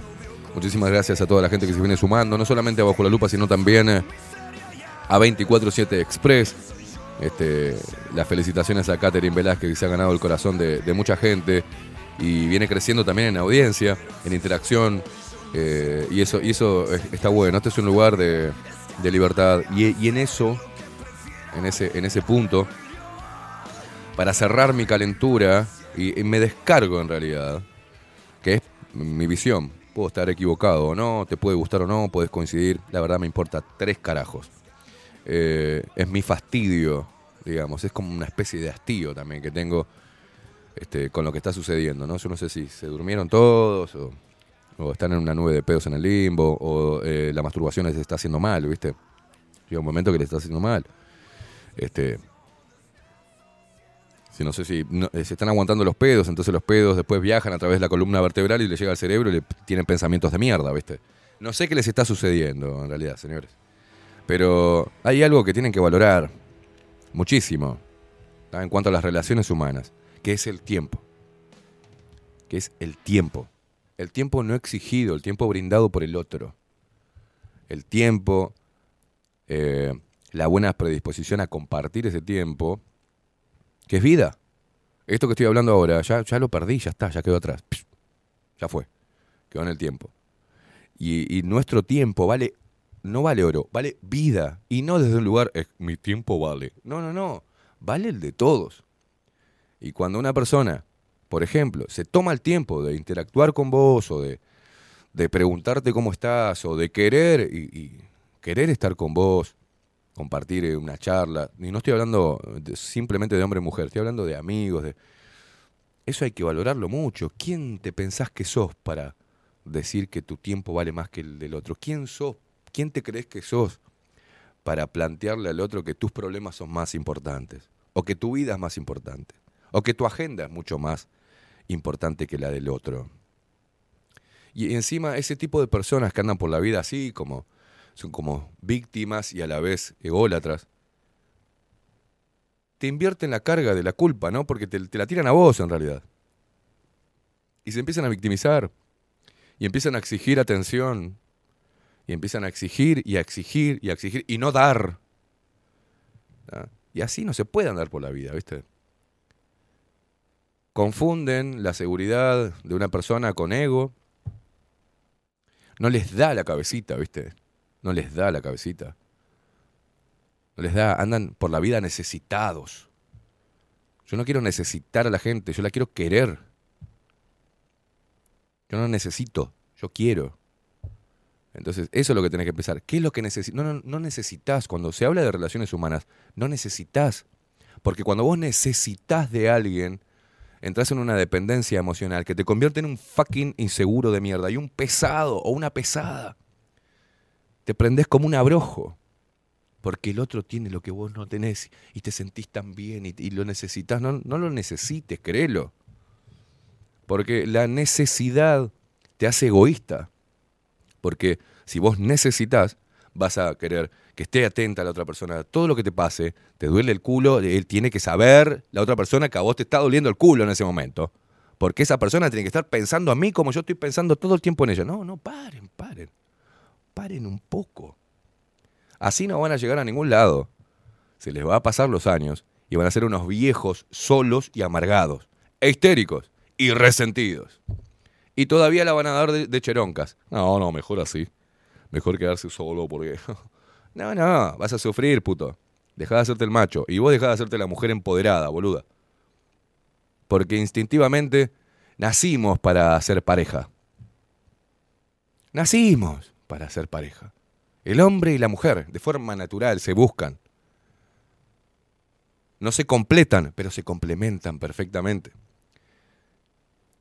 Perdieron el significado del verdadero amor. Ahora es como una cartilla, es como, como un contrato con cláusulas y con exigencias, ¿no? Tanto para la amistad como para la relación este, de pareja o para entablar una, una movida. Todo, eh, ¿viste? No, no, no, porque yo, porque yo, porque yo, porque yo, porque yo y porque yo. Las mujeres que andan exigiendo huevadas y ahora están empoderadas, oh, boluda, no se las va a comer ni el ácido. Y van a pasar a ser un pedazo de carne que se las van a plumba a clavar y después no, no te aguanto la cabecita. Estás muy linda, todo, puma, te doy un polvacho y nos vemos todo que olvídate. Estás totalmente mal de la cabeza. Y los hombres que se andan haciendo los bananas, lo mismo. Lo mismo. Y todo eso es la influencia de- del discurso, de esta cosa hegemónica cultural que nos han metido. El sistema va jugando con vos, va lavándote el bocho. Y terminás cada vez más apagado, más fastidioso, más triste. Perdés el aliento, perdés las miras, las metas personales y familiares. Es un huevo, te están sacando, te están extirpando de, de lo que es la familia como núcleo. Te están quitando la posibilidad del sistema de que puedas interactuar y quererte con el otro. Y vos estás obedeciendo, consciente o inconsciente, a esos estímulos. Y los estímulos son que no nos quieren juntos, señores. No nos quieren juntos. Porque el ser humano, el abrazo eh, fraterno entre dos amigos, el poder que tiene, el poder humano que tiene el abrazo, el amor entre dos personas, ya sea de amistad o de pareja, es lo, es lo más poderoso y es lo que más le teme a este sistema que nos quiere divididos, separados, enojados y enfrentados unos con otros. Y con miedo, ¿no? Porque detrás de todas esas exigencias hay miedo. Hay miedo a querer. Hay miedo a ceder. Entonces empieza como una cosa medida. Te doy un poco, pero si me das. Bueno, yo te doy acá, pero vos también. Yo no voy a estar todo el tiempo eh, siendo yo quien. eh. Claro. O sea, eso habla de un, de un miedo. De un miedo. Y yo les recomiendo, señores y señoras, que anden por la vida con el pecho abierto. Que entre todo lo que tenga que entrar y que salga todo lo que tengan que salir. Y si lo que sale es mierda, sáquenla. No se la guarden porque se hacen. Es como una implosión si te guardas la mierda. Manden a cagar a todo el mundo. La tolerancia. ¿Qué tolerancia? ¿Por qué tengo que tolerar? Se ha puesto. A mí me han llamado intolerante. Y en la televisión me llamaron intolerante, ¿se acuerdan? La intolerancia. Sí, soy intolerante. ¿Por qué, ¿Por qué la sociedad me dice que yo para verme como buena persona tengo que ser tolerante? No, te vas a la puta que te parió. ¿Qué tolerante? Sos un pelotudo. Te lo digo de one. Me ahorro todo. el- Ah, voy a tolerar que seas un pelotudo o una pelotuda que me esté hinchando las pelotas todo el tiempo. Y no porque hay que ser tolerante. Pero es una reventada. Sí, no, pero hay que ser tolerante. Vaya a saber los problemas que tiene. ¿Y por qué? ¿Cuál es la razón, eh? Pa' afuera bailando, señores. Rápido. Hay señales. Hay señales rápidas. Enseguida ves señales. De la gente que no tiene huevos. Que tiene miedo. Y a mí la gente con miedo, ¿viste?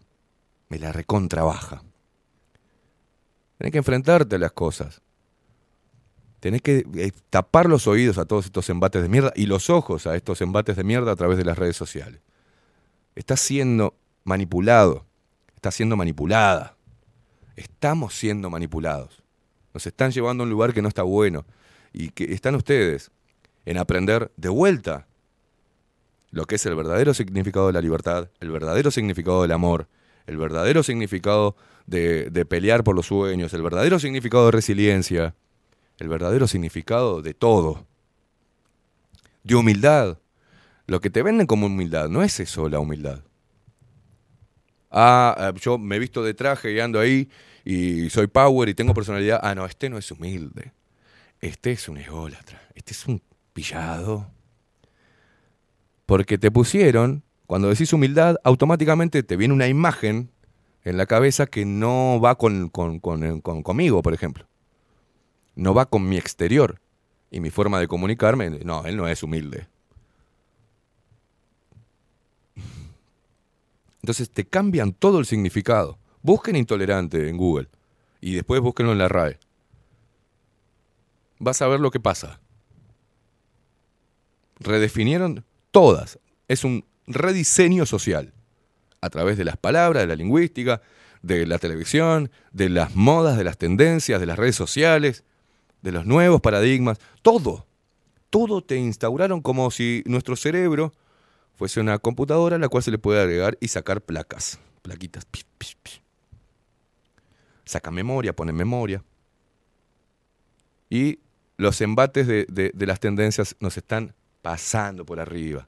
Entonces, lo que tenés que hacer es hacerte cargo de tu propia vida. Hacete cargo de tus propios miedos. Hacete cargo de tu propia mierda. No se la tires al otro para que el otro haga malabares con tus oretes. No. Ay, qué tolerante que soy. Estoy haciendo malabares con los oretes del otro. No, no quiero ensuciarme las manos con tu mierda. Solucionala. Limpiate y después vení. No podemos andar por la vida así tirándole mierda a los demás, que no sabemos dónde guardar. Media pila, poneme música, poneme música. Creo que es un momento especial para, para, para pegarnos en, en el bocho, ¿viste? En toc y reaccionar. No, todo lo que te dicen no es verdad. Y no voy a ser, me niego a ser un puto blando, tibio, tolerante. No tolero muchas cosas. Entre ellas, no tolero los pelotudos.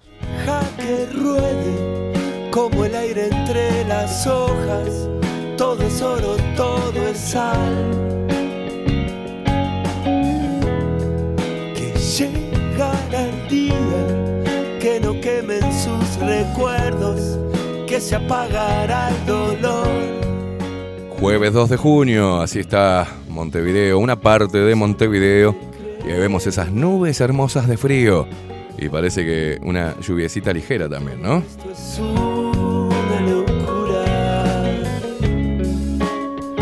Personalmente creo que Ah, sí, sí, sí, soy humano. A veces estoy los 300 días, 300 días al año de buena onda. Y los 60 y pico también. 65 estoy, estoy de culo, ¿viste? Estoy con, estoy con, los- con la portugueseada, este, con la vikingada toda junta. Eh, muchos mensajes. Sebastián Hopi dice, "Mm, loco, mirá que hace tiempo te escucho. Estos momentos en que hablas así es el mejor. Realmente me saco el gorro como planteás la realidad y de hacernos responsables de los actos propios. Claro, papá, vamos arriba, dice, así debería ser. Día. bueno, ¿eh? Hay que ser macho para ponerse marica de vez en cuando. Eso demuestra delicadeza. Dice Valentina. Dice, hola, a ver si te llegan los mensajes por acá. ¿Estás inspirado, Keima, y totalmente de acuerdo contigo, Valentina. No, no estoy inspirado, estoy podrido. Eh, acá nos manda Maxi. Hola Esteban, buen día. Te recomiendo este video para cuando puedas. Bueno, después lo vemos, mi amigo. Abrazo desde Paraná, Argentina. Un abrazo para vos, loco. Ahora no lo voy a ver. Ingeniería lingüística para la agenda. Sí, sí. Este video ya lo vi. Ya lo vi. Eh, está muy bueno. Ahora después eh, lo comparto más tarde.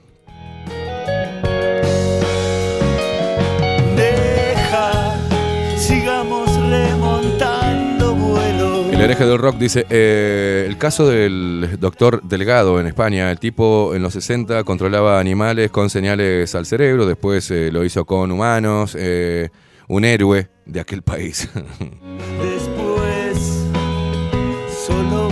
Richard desde Jacksonville dice tal cual, loco, no entienden que sufrir es de valientes y, cree- y crea- crean un cascarón al pedo, así es. Bueno, Álvaro Borges, buenos días, está, está enferma la gente, dice, ¿te imaginas? Yo, en la salud, se habla todo. Desgracia, dice Emilio. Ahora está con la responsabilidad afectiva. ¿Alguien me explica el concepto? Ah, sí, responsabilidad afectiva. ¿Qué mierda es eso, señores? Responsabilidad afectiva.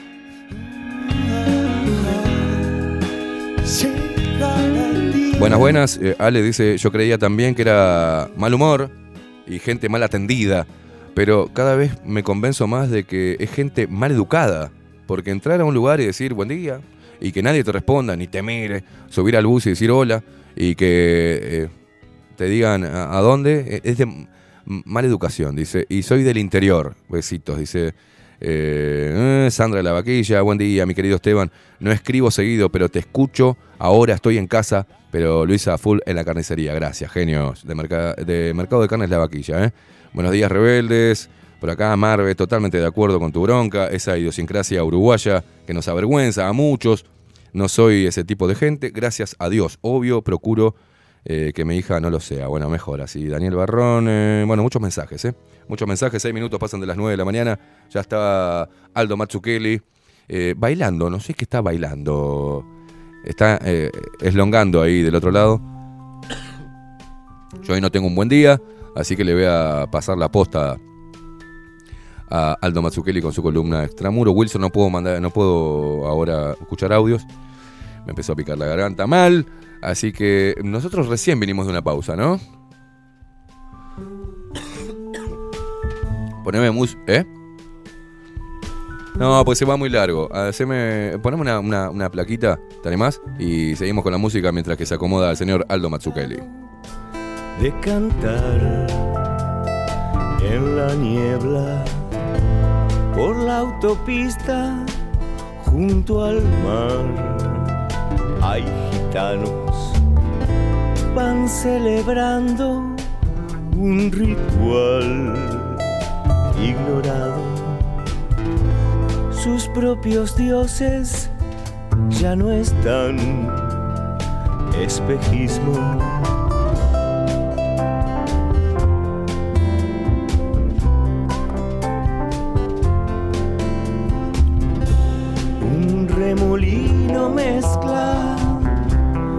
besos y la ausencia, imágenes paganas se desnudan en sueño.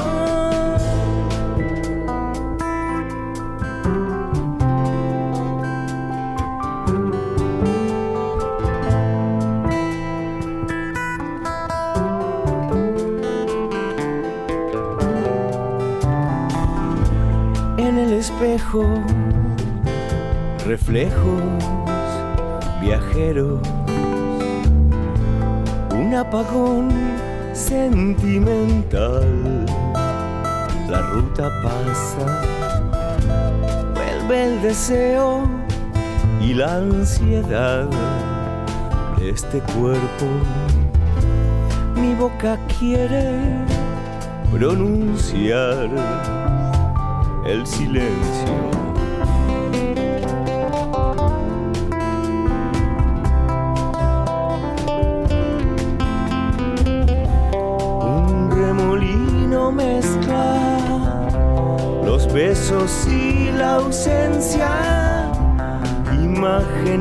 Paganas se desnudan en sueños.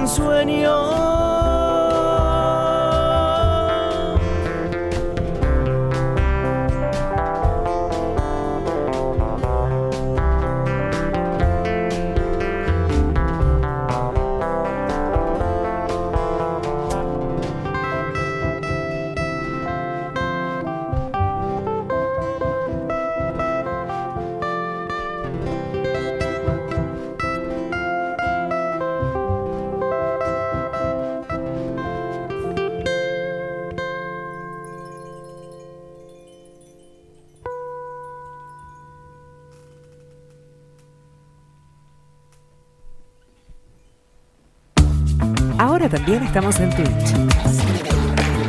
Seguinos en Bajo la Lupa guion bajo uy. En Bajo la Lupa guion bajo uy. Bajo la Lupa contenidos más independientes que nunca.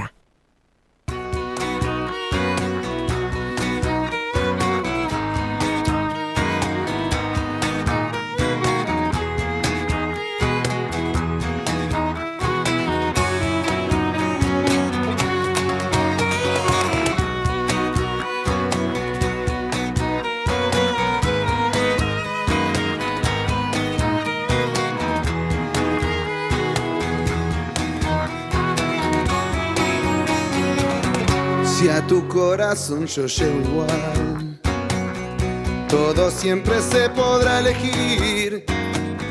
No me escribas la pared, solo quiero estar entre tu piel. Y si acaso no brillara el sol. Y quedara yo atrapado aquí, no vería la razón de seguir viviendo sin tu amor. Oh, y hoy que enloquecido vuelvo buscando tu querer. No queda más que viento, oh, no queda más que viento. Y si acaso no brillara el sol y quedara yo atrapado aquí no vería la razón en seguir viviendo sin tu amor.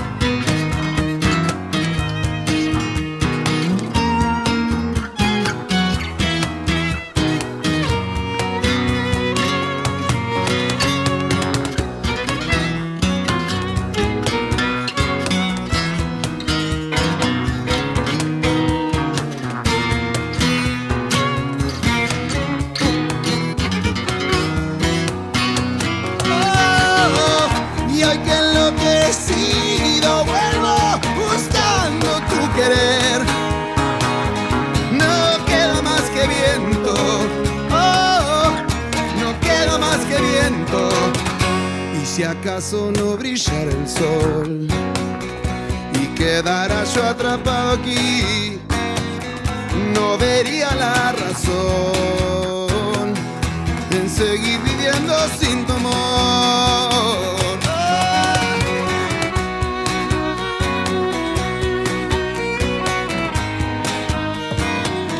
15 minutos pasan de las 9 de la mañana escuchando la Catupecu. Qué grande, qué grande.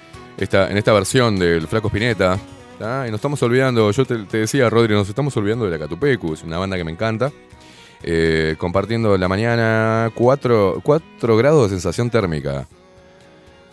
4 grados de sensación térmica. Abrigarse, gente. Abrigarse o abrazarse. Yo qué sé, hagan lo, hagan que puedan. No sé, hoy, a veces le doy una. Hoy me diste un abrazo. Vamos, tenemos todo pronto. Muchos mensajes, pero llegó él. Y su hinchada también. Tiene una hinchada increíble este señor. Impresionante. Lo quieren en Twitch, lo quieren. Miren, lo aplauden y todo. Ya antes de arrancar. Vamos a presentar eh, formalmente a este señor.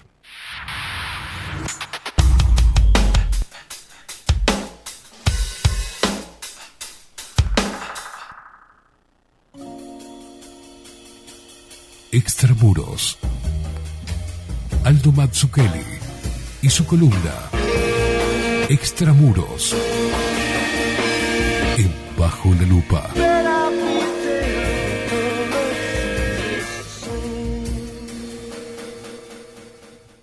Aldo Mazzucchelli, ¿cómo le va, señor? Muy buenos días, ¿cómo te va? Bien, ah, ando a medio loco hoy. Sí, te di un abrazo hoy, igual que todos los días que te veo. ¿no? Sí, usted me abraza. eh, Me, me- me gusta que, que me abrace Eso, usted. Un lindo abrazo. Un, brazo, Este- un abrazo paterno es. O No. o- no. nada. un abrazo Este, fraterno quise decir, perdón, me salió puede paterno. ser, puede ser. Quizás sea mi necesidad. Pero bueno, hoy Ah. estoy, estoy- estoy oscuro, hoy, estoy, Sí, estoy lo caliente, veo, estoy veo, caliente, estoy cansado, me canso. escorpión. Me canso de vez en cuando, ¿vio? Eh, bueno, justamente sobre eso le quería hablar. Mire qué bueno. Porque estoy cansado de la oscuridad un poco, ¿no? Bien. No, de veras, eh, muy en serio. Estoy viendo, no, no solamente que vea todo lo oscuro que hay en el mundo, que hay mucho, Mm. y es verdaderamente una época oscura esta, ¿sí? En muchos sentidos, destructiva, autodestructiva. Mm. Pero también parece que hubiera gente que una vez que aprendió una narrativa, que además se la enseñaron porque la crearon ellos, ya no solamente no, no quieren salir de ella, sino que la quieren hacer peor de lo que es. Es decir, está- es como si estuvieran todo el día buscando a ver algo peor, digamos, para confirmar ¿no? una especie de visión simplista, siempre cada vez más simplista de lo que pasa. Este, y bueno, es un poco para cómo se contrarresta eso. Yo, yo creo que siempre mi, mi- mi intento es como dar, dar esperanza o dar una visión como más abierta de lo que puede pasar, de lo que las narrativas cerradas dan en general. Que Menos las- apocalíptica. que la- digamos, claro, que las hay de los dos lados, ¿no? Eh, porque viendo al, al coro de idiotas del foro de Davos, que es increíble lo idiotas que son, ¿no? Y cómo la gente puede creer que esos viejos decrépitos, digamos, y a- a- arruinados son los que van a dirigir el mundo. Ahora vamos a hablar de eso. Este, pero fíjese, es como que parte de la narrativa que alguna gente cree en, en todos los bandos es, estaba lo viejo y ahora viene el futuro. Y el futuro, que es lo que nos van a imponer, está representado por los siguientes jóvenes llenos de vida y esperanza. Este, eh, Klaus Schwab, Bill Gates, Hillary Clinton, eh, Joe Biden este, y George Soros. ¿no? Eso- ese es el futuro. Me está jodiendo. digamos. Eso no es el futuro, de ninguna manera.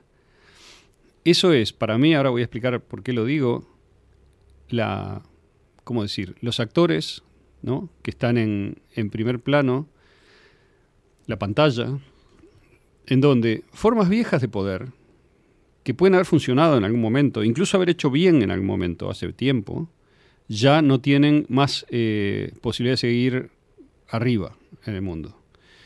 Y es un proceso normal. El capitalismo, digamos, se ha concentrado de una manera impresionante. Es, es loco no verlo, ¿no? Digo, pensar lo que es Amazon, lo que es este, las redes sociales, lo que son, lo que es la concentración que estaba leyendo el otro día en la industria del petróleo, por ejemplo. Entonces, cuando tú tenés concentración, esto se sabe desde siempre, este, o sea, hay tendencias monopólicas, ¿no? Eso destruye la posibilidad de acción de cualquier política, en la medida en que es la plata la que, la que va a dirigir la política hacia intereses particulares. Entonces, eh, decía, eso no es el futuro, pero entonces, ¿cuál me parece a mí que va a ser el futuro? Bueno, para, para explicar eso tengo que contar o tratar de hacer mi cuento, ¿no? Que, bueno, contribuyo mis, mis dos pesos, digamos, a, la, a los análisis y demás, no solamente sobre un poco, no sobre tanto sobre el futuro, que realmente siempre está abierto y no podemos saber los detalles de cómo va a ser, sino sobre cómo llegamos hasta acá y en qué, dónde estamos dentro de una especie de secuencia. ¿no? Eso es lo que me interesa tratar de, de dar mi, opinión sobre eso, mi análisis. Entonces, uno puede empezar en cualquier parte esto, lo puede empezar en, la- en en Mesopotamia, digamos, en el 3000 a.C., no voy a ir tan lejos. Yo, yo empezaría cuando hubo el último gran cambio en el mundo, que es en el año 89, 90, 91, cuando cayó el muro, se terminó la perestroika y se derrumbó la Unión Soviética. Hasta ese momento habíamos tenido una situación que había surgido aproximadamente con el final de la Segunda Guerra, aunque se venía preparando de antes también, en la cual Estados Unidos emergió como el, como el, como el líder de, de la civilización occidental.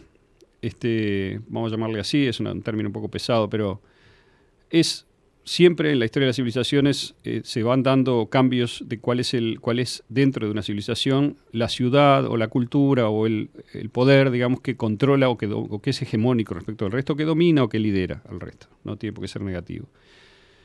Y generalmente o siempre, es una ley histórica muy interesante eso, que lo estudió Toynbee o lo estudió este, Carol Quigley, etcétera, etcétera, se eh, mueve, ese centro se mueve hacia la periferia siempre.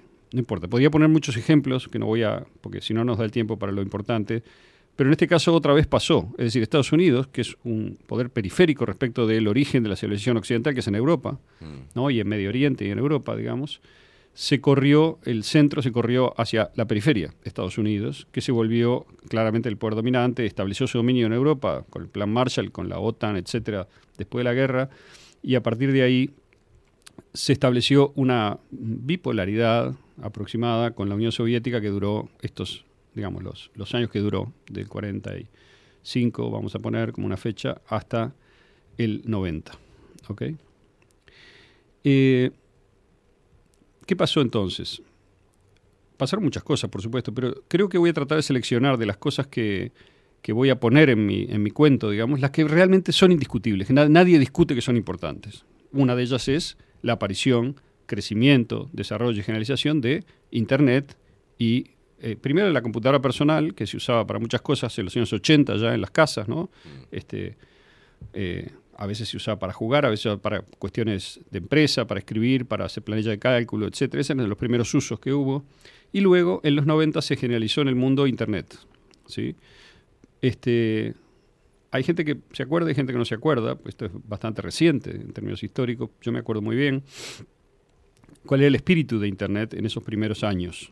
El espíritu de Internet en esos primeros años era libertario, yo le diría, ¿no? Es decir, eh, todos contribuíamos lo que hacíamos, digamos, a la red, muy poca gente pensaba en cobrar, había muchísimo desarrollo de software, utilitarios y demás, que o no se cobraban o se cobraban muy poco, y uno decía, pero ¿y cómo, de dónde va a salir la plata de estas compañías? ¿no? ¿Cómo van a so- sobrevivir? Porque uno veía y decía, bueno, está Yahoo, tiene tantos, yo qué sé, 1.500 empleados, no sé cuántos, estoy diciendo cualquier número. ¿Cómo les paga? ¿no? ¿de dónde viene la, la plata? ¿no? Efectivamente se cobraban algunas cosas en Internet, con eso daba, porque era una cosa global, para subvencionar algunos gastos, pero pasó una cosa más, que es una cosa fundamental, que es que muchas de estas compañías, como claramente para la, para la gente, mm, digamos, el mundo se dio cuenta de que el futuro iba por ahí, de que iba a pasar por estas compañías, las que lograron empezar a cotizar en bolsa empezaron a tener un valor extraordinario, porque muy, superior al valor real que tenían, ¿no? a lo que producían, a lo que podían devolver. La gente empezó a invertir, a comprar acciones de estas compañías y se generó lo que se llama la burbuja de las .com.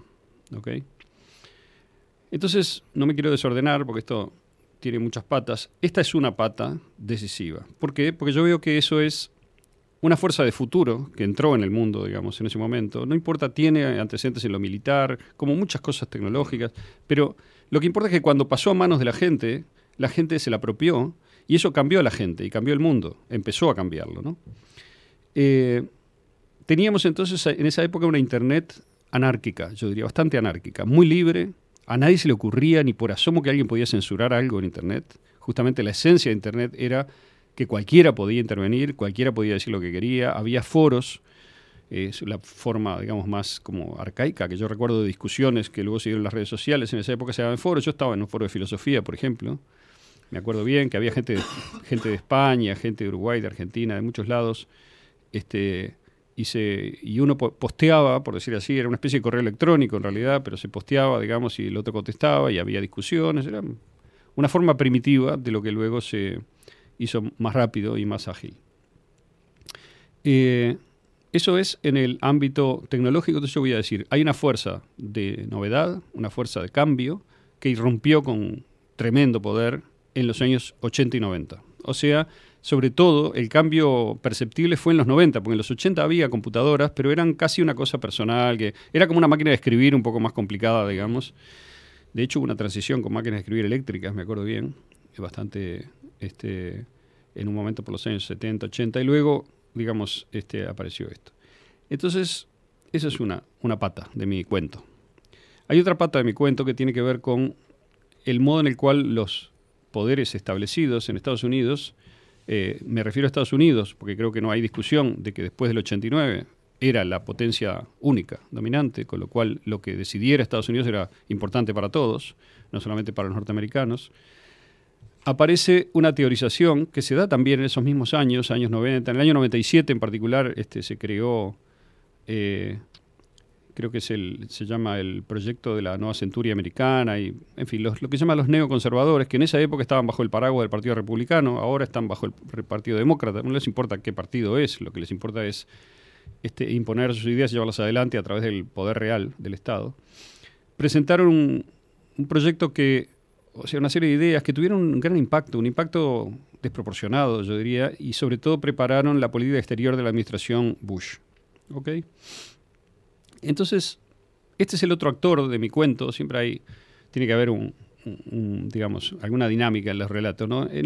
La dinámica mía es, por un lado tenés fuerzas de modernización, de novedad, de cambio, que son tecnológicas en buena medida, y que la gente, digamos, va eh, creando su propia visión del cambio a medida que se va acostumbrando y va- se va apropiando de la tecnología. Y la tecnología da posibilidades, pero no da seguridades, ¿no? Perdón. Es decir, eh, la tecnología hay que, hay, hay que usarla para darle una dirección. El poder establecido sabe esto también. Y los poderes establecidos en Estados Unidos, cuyo objetivo, según, digamos, fue explícito por este think tank y todo- toda esta elaboración, digamos, del Estado profundo norteamericano y demás, era muy clara. Era, vamos a establecer una nue- un nuevo siglo de hegemonía norteamericana. Hegemonía incontestada. Es decir, vamos a establecer nuestro poder en el mundo y vamos a garantizar que todo el mundo se rija bajo las normas de nuestra cosmovisión. Eh, capitalismo, liberalismo, democracia, en, en los papeles por lo menos. Este, bueno, efectivamente, ¿qué pasó? Primer momento de crisis en mi narrativa. Después que se lanza esto, yo identifico como tres momentos de crisis importantes. Y el primero, y esas crisis se explican por la, esa dialéctica entre lo nuevo y lo viejo, en cierto modo. Es decir, piénsenlo en cualquier eh, ámbito y se van a dar cuenta que funciona así. Lo nuevo ingresa y lo viejo se resiste. Pero lo viejo sabe que no puede ganarle a lo nuevo, porque por una ley de la vida lo viejo está destinado a irse y lo nuevo a llegar. Entonces, lo que hace lo viejo siempre es resistirse primero, pero lo hace generalmente de, forma inteligente, ¿no? Es decir, ¿por qué? Porque le impone a lo nuevo, las, las normas del sistema le imponen a la novedad que se adapte un poco a lo viejo también. Lo nuevo solo, digamos, nunca triunfa como tal. Piense, por ejemplo, la gente de la Revolución Francesa, digamos, o en, en- episodios históricos que pueda que conozca y que pueda razonar de esta manera. Y se va a dar cuenta que lo nuevo aparece, cambia efectivamente con el tiempo, nunca es inmediato, es un cambio que lleva un proceso, pero ese, ese cambio termina con lo nuevo estableciéndose como poder, pero no como venía al principio, sino con mucho de lo viejo, que se incorpora, porque lo viejo es como que y, y- voy a usar una metáfora un poco conveniente, inocula, digamos, a lo nuevo, ¿no? Bien. Con su propia, con, su- con sus propias, este, por un lado con, con- con problemas y por otro lado con sabiduría, porque lo viejo tiene algún mérito también, ¿no? Lo viejo tiene el mérito de haber vivido mucho, entonces sabe que hay cosas que no van a poder funcionar así, que son utópicas. Para que sean reales tienen que cambiar un poco y ser de otra manera. Entonces, el primer momento de crisis viene alrededor del año 2000, 99-2000. Se da de dos maneras, en, las que yo creo que lo viejo, por un lado, le impone a lo nuevo algunas condiciones y por otro lado, lo viejo lanza una especie de ofensiva, como diciendo, no me vas a sacar tan fácil. Imponer condiciones quiere decir, ¿cómo se iban a financiar todas estas cosas en un mundo capitalista, este, toda esta nueva tecnología, todas estas nuevas empresas y demás, en un mundo regido por el dinero, el interés, la ganancia y las reglas del mercado? Bueno, lo que pasó fue, lo que pasó, el ejemplo, quiero decir, el, evento que nos muestra esto es, el estallido de la burbuja de, de las .com que ocurrió entre el, en el 2000 realmente, pero se vino preparando en los años anteriores. Y en ese evento de las .com, muchas de las compañías que existían o desaparecieron o se tuvieron que reducir y transformar. Y otras compañías eh, que hicieron transformaciones, que las pusieron al mismo tiempo que mantuvieron su capacidad de innovación tecnológica, se adaptaron a funcionar el mercado, en el mundo tal como es. Ejemplo obvio, Google. Y empieza lo que se llama el capitalismo de vigilancia, es decir, una especie de inoculación mutua de lo nuevo con lo viejo.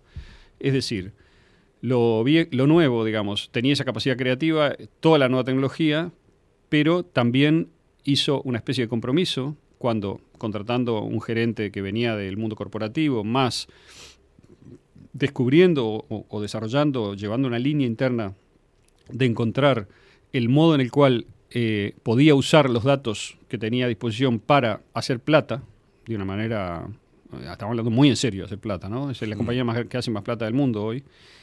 Este, consiguió, usando el Big Data, instalar eh, la lógica que, en la cual hoy estamos, en la cual se usan los datos personales para propósitos comerciales o propósitos de muchos, de muchos tipos, pero se venden esos datos y se vende no solamente los datos, se vende un procesamiento inteligentísimo con algoritmos y más de esos datos que permiten usos de esos datos que son útiles para un montón de agentes en el mundo. Tanto agentes este, del mercado, digamos, el comercio, lo que sea, como también agentes militares y de este, seguridad del Estado, políticos, para campañas, bueno, ya sabemos todo lo que se, para todo lo que sirve eso. Ayer Pablo hizo una, una, una- habló de, también de la se- partió de, de la Segunda Guerra Mundial, el posterior a todo lo, bueno, y, y hizo una- ahí un análisis, este, o- análisis no, eh, puntualizó algunos hechos históricos que se dieron, ¿no? Pero eh, él me gustó la, la frase que cuando una fuerza imparable choca contra una masa inamovible se genera un colapso, ¿no? Y, ese- Exacto. y, y vos en, en algunas columnas hace tiempo atrás habías hablado que estábamos en ese momento, en esa fricción que se da en este, en este cambio. Sí, yo pienso que estamos en, en una fase mucho más avanzada del proceso, pero si retrocedemos en, mi cuentito al 2000, fíjate vos que por un lado parece este tate quieto que le pone el mundo viejo al mundo nuevo, como diciendo, si querés entrar a jugar en serio, fenómeno, te voy a dejar entrar, pero va a ser con mis reglas también. ¿no? Claro. Entonces, ¿qué hace el mundo viejo? Ignora la tecnología, pero para nada. Lo que hace es adaptarla a sus intereses. El poder empieza a usar todas las capacidades de, por ejemplo, representación virtual, este, control, ¿verdad?, del mundo a través de dispositivos tecnológicos, control de la gente, control de la geografía, control del territorio, etcétera. Este, de los vehículos, ¿no? Eh, empieza a comercializar todas las posibilidades de la tecnología, hacerlas plata. Con lo cual, en parte, también las corrompe, como ve- vemos con Big Pharma y demás. Pero bueno, eso siempre fue así y en ese momento se aceleró. Porque además hay otro cambio tecnológico muy importante que tiene que ver con la, biología, con la ingeniería genética y demás, que también ocurre, venía ocurriendo en esos años y se, eh, se suma, digamos, a todo este programa de transformación. Entonces, el, el mundo viejo no solamente eh, el poder establecido, vamos a llamarle así, que todavía lo era y todavía lo es, este, lanza una contraofensiva, vamos a decir así, que empieza con el 11 de septiembre, Mm. en donde hay una representación tecnológica, obviamente, yo creo que mayormente falsa, de un evento y luego se usa ese evento para lo que acabo de decir, para aumentar el control, Sí. para generar, digamos, no solamente un capitalismo de vigilancia en el sentido que lo dice Shoshana Zuboff y otros autores este, que estudiaron el- el- el- históricamente ese fenómeno como el pasaje de una digamos, de un, eh, de- de un uso libérrimo de la tecnología a un uso de la tecnología para control, con, con más énfasis, y una adopción por parte del poder de la tecnología para control, sino que además también eh, se, se usa para crear un enemigo, ¿verdad? En aquel momento el terrorismo islámico, Sí. y generar miedo, dividir, este, asustar, digamos, a la, a la población y de esa manera forzarla a aceptar una narrativa y aceptar determinadas medidas que fueron en el sentido de limitar la libertad, porque la- el marco, de, la, la columna vertebral de lo que estoy contando siempre es, lo viejo quiere defenderse de lo nuevo que viene. ¿Y qué es lo nuevo que viene? Lo nuevo que viene es una sociedad en red, es una sociedad mucho más libre, mucho menos controlable. Eso es lo que la tecnología permite. Por lo tanto, lo viejo lo que va a hacer es decir, te voy a controlar el triple, voy a usar todas las formas y te voy a pasar el mensaje, vas a estar más controlado que nunca. ¿Ok? Entonces, yo lo que insisto es que seamos capaces de ver siempre en paralelo estas dos fuerzas, porque Claro. están existiendo todavía en paralelo. Y es un error pensar que lo viejo ganó, que es lo que finalmente todo el mundo está diciendo, en cierto modo. ¿no? ¿Por qué? ¿Qué es lo que está diciendo? Oh, vamos a vivir en un mundo todo controlado, en donde no va a haber nada, todo va a ser... este Bueno, eso es lo que el poder viejo quiere que sea el mundo futuro, pero ¿va a ser eso? ¿O vamos a, abrir la ventana para que sea otra cosa? ¿Me explico? Entonces, estamos recién en la primera de las crisis, que es esta, ¿no? En donde yo diría, lo viejo tenía mucha fuerza todavía y logró convencer a todo el mundo de que, convencer a todo el mundo no, pero había oposición, por supuesto, pero básicamente en las Naciones Unidas, en los medios, la gente común, decía, y bueno, los yanquis los atacaron, en fin, se fueron a Afganistán. Nadie sabía por qué fueron a Afganistán tampoco, ¿no? Porque no tiene nada que ver Afganistán, ni Irak, menos que menos que menos, pero bueno. En fin, le vendieron eso, se lo tuvieron que vender a su gente misma. Colin Powell después confesó que lo habían engañado con el tema de las armas de destrucción masiva, que él creyó, digamos, el cuento y después renunció, se fue, este, murió hace poco él, ¿no? Eh, pero él fue el que hizo el discurso ante las Naciones Unidas que convenció, digamos, de que se formase aquella coalición famosa y largara la guerra de Irak en, principio del 2003, en fin. La cosa es que ese poder viejo, representado por el gobierno de Estados Unidos, por el Deep State, etcétera, fue para adelante con todo esto y eh, consiguió un éxito parcial, ¿no?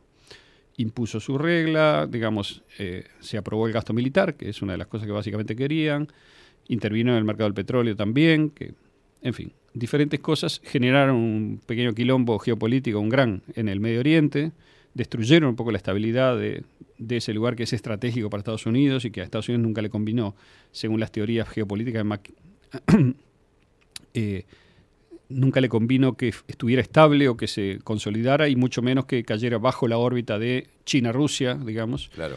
Entonces romper ahí, digamos, mantener a Arabia Saudita un poco secuestrada como un aliado de fierro ahí con el poder del petróleo, etcétera, siempre fue un, y bueno, Israel operando también en ese lugar, siempre fue un, un objetivo geopolítico, digamos, importante.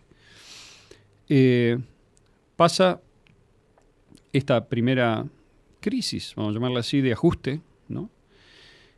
Y bueno, yo en esa época estaba en Estados Unidos, o sea que viví todos esos años, del 2002, 2003, en el 2003 me mudé definitivamente hasta el 2013, o sea, 10 años. En esos años pasó de todo y, y quizá por estar ahí, digamos, para mí fue algo muy como evidente lo que estaba pasando, porque a uno le impacta directamente de primera mano en el momento que pasa y uno ve además estando en un, en una, en un, en un contexto, digamos, es más fácil ver algunas cosas. Claro. ¿no? Entonces, eh, ¿cómo es que, que yo veo lo que pasó? Bueno, yo me acuerdo que Bush ganó la reelección en el 2004, lo cual era sorprendente para mí, considerando todo lo que había hecho. Pero eso también demostraba la fortaleza que tenía ese discurso, esa, esa forma de resistencia de lo viejo, digamos, respecto de lo nuevo. O, por supuesto, que ya estaba denunciado de todas las formas posibles por la gente, digamos, por diferentes agentes, algunos políticos que se van a oponer a Estados Unidos siempre haga lo que haga, y otros que veían, digamos, el nivel de mentira, digamos, en el cual estaba operando todo este discurso, que, en los cuales yo me, me cuento, y este, era increíble para nosotros ver cómo le habían lavado el cerebro a tan, tan grande parte de la población en Estados, Unidos, de modo que Bush ganó la reelección y llegamos a el siguiente momento de gran crisis. Ese momento de crisis se preparó en el 2007 y vino entre 2008 y 2009. ¿Y su característica cuál es? Fundamentalmente yo lo diría así. En Estados Unidos la mayor parte de la gente se dio cuenta de que había algo que estaba profundamente mal con todo lo que habían hecho desde el 2001.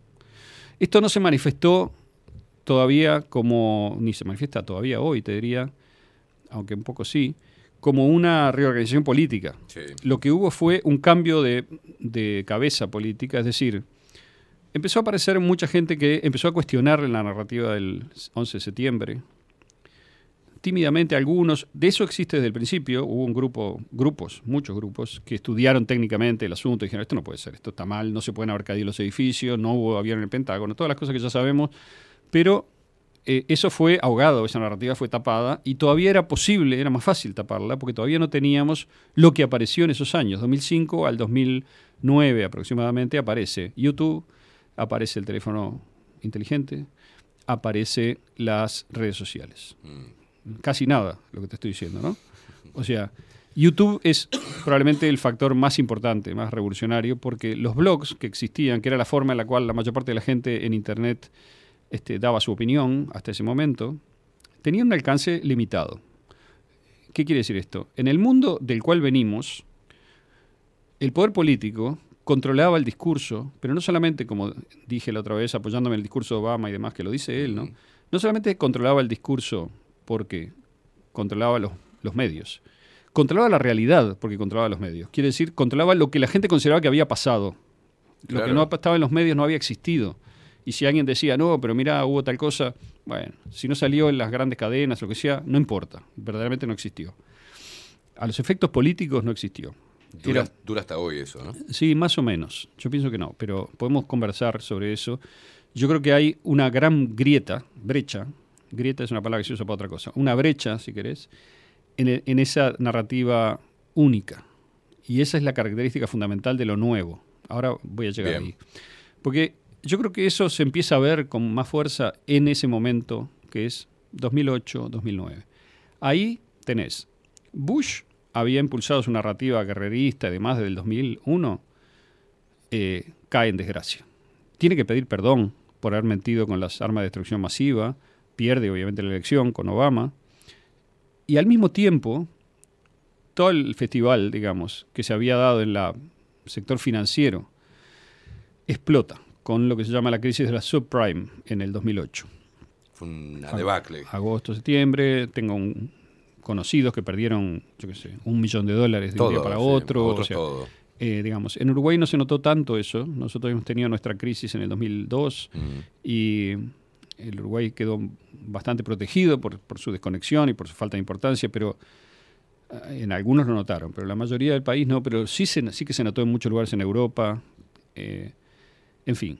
Y sobre todo se notó una cosa, que es que a, a ojos vista del público se hizo una reunión, correctamente informada, por cierto, por los medios y demás en ese momento, eh, en donde estaba Obama, que no había sido elegido todavía, no era nadie, era un candidato presidencial, este, Bush y demás, y se contó con la aprobación de Obama y del poder establecido en ese momento para hacer lo que se llama el bailout de los bancos, ¿no? Es decir, generar un, número en una computadora descomunal de mi- miles de millones de dólares y ponerlos a disposición de la banca para que, en el caso que los precisaran, no para no caer en, en una corrida o en iliquidez, lo que sea, la tuvieran a disposición.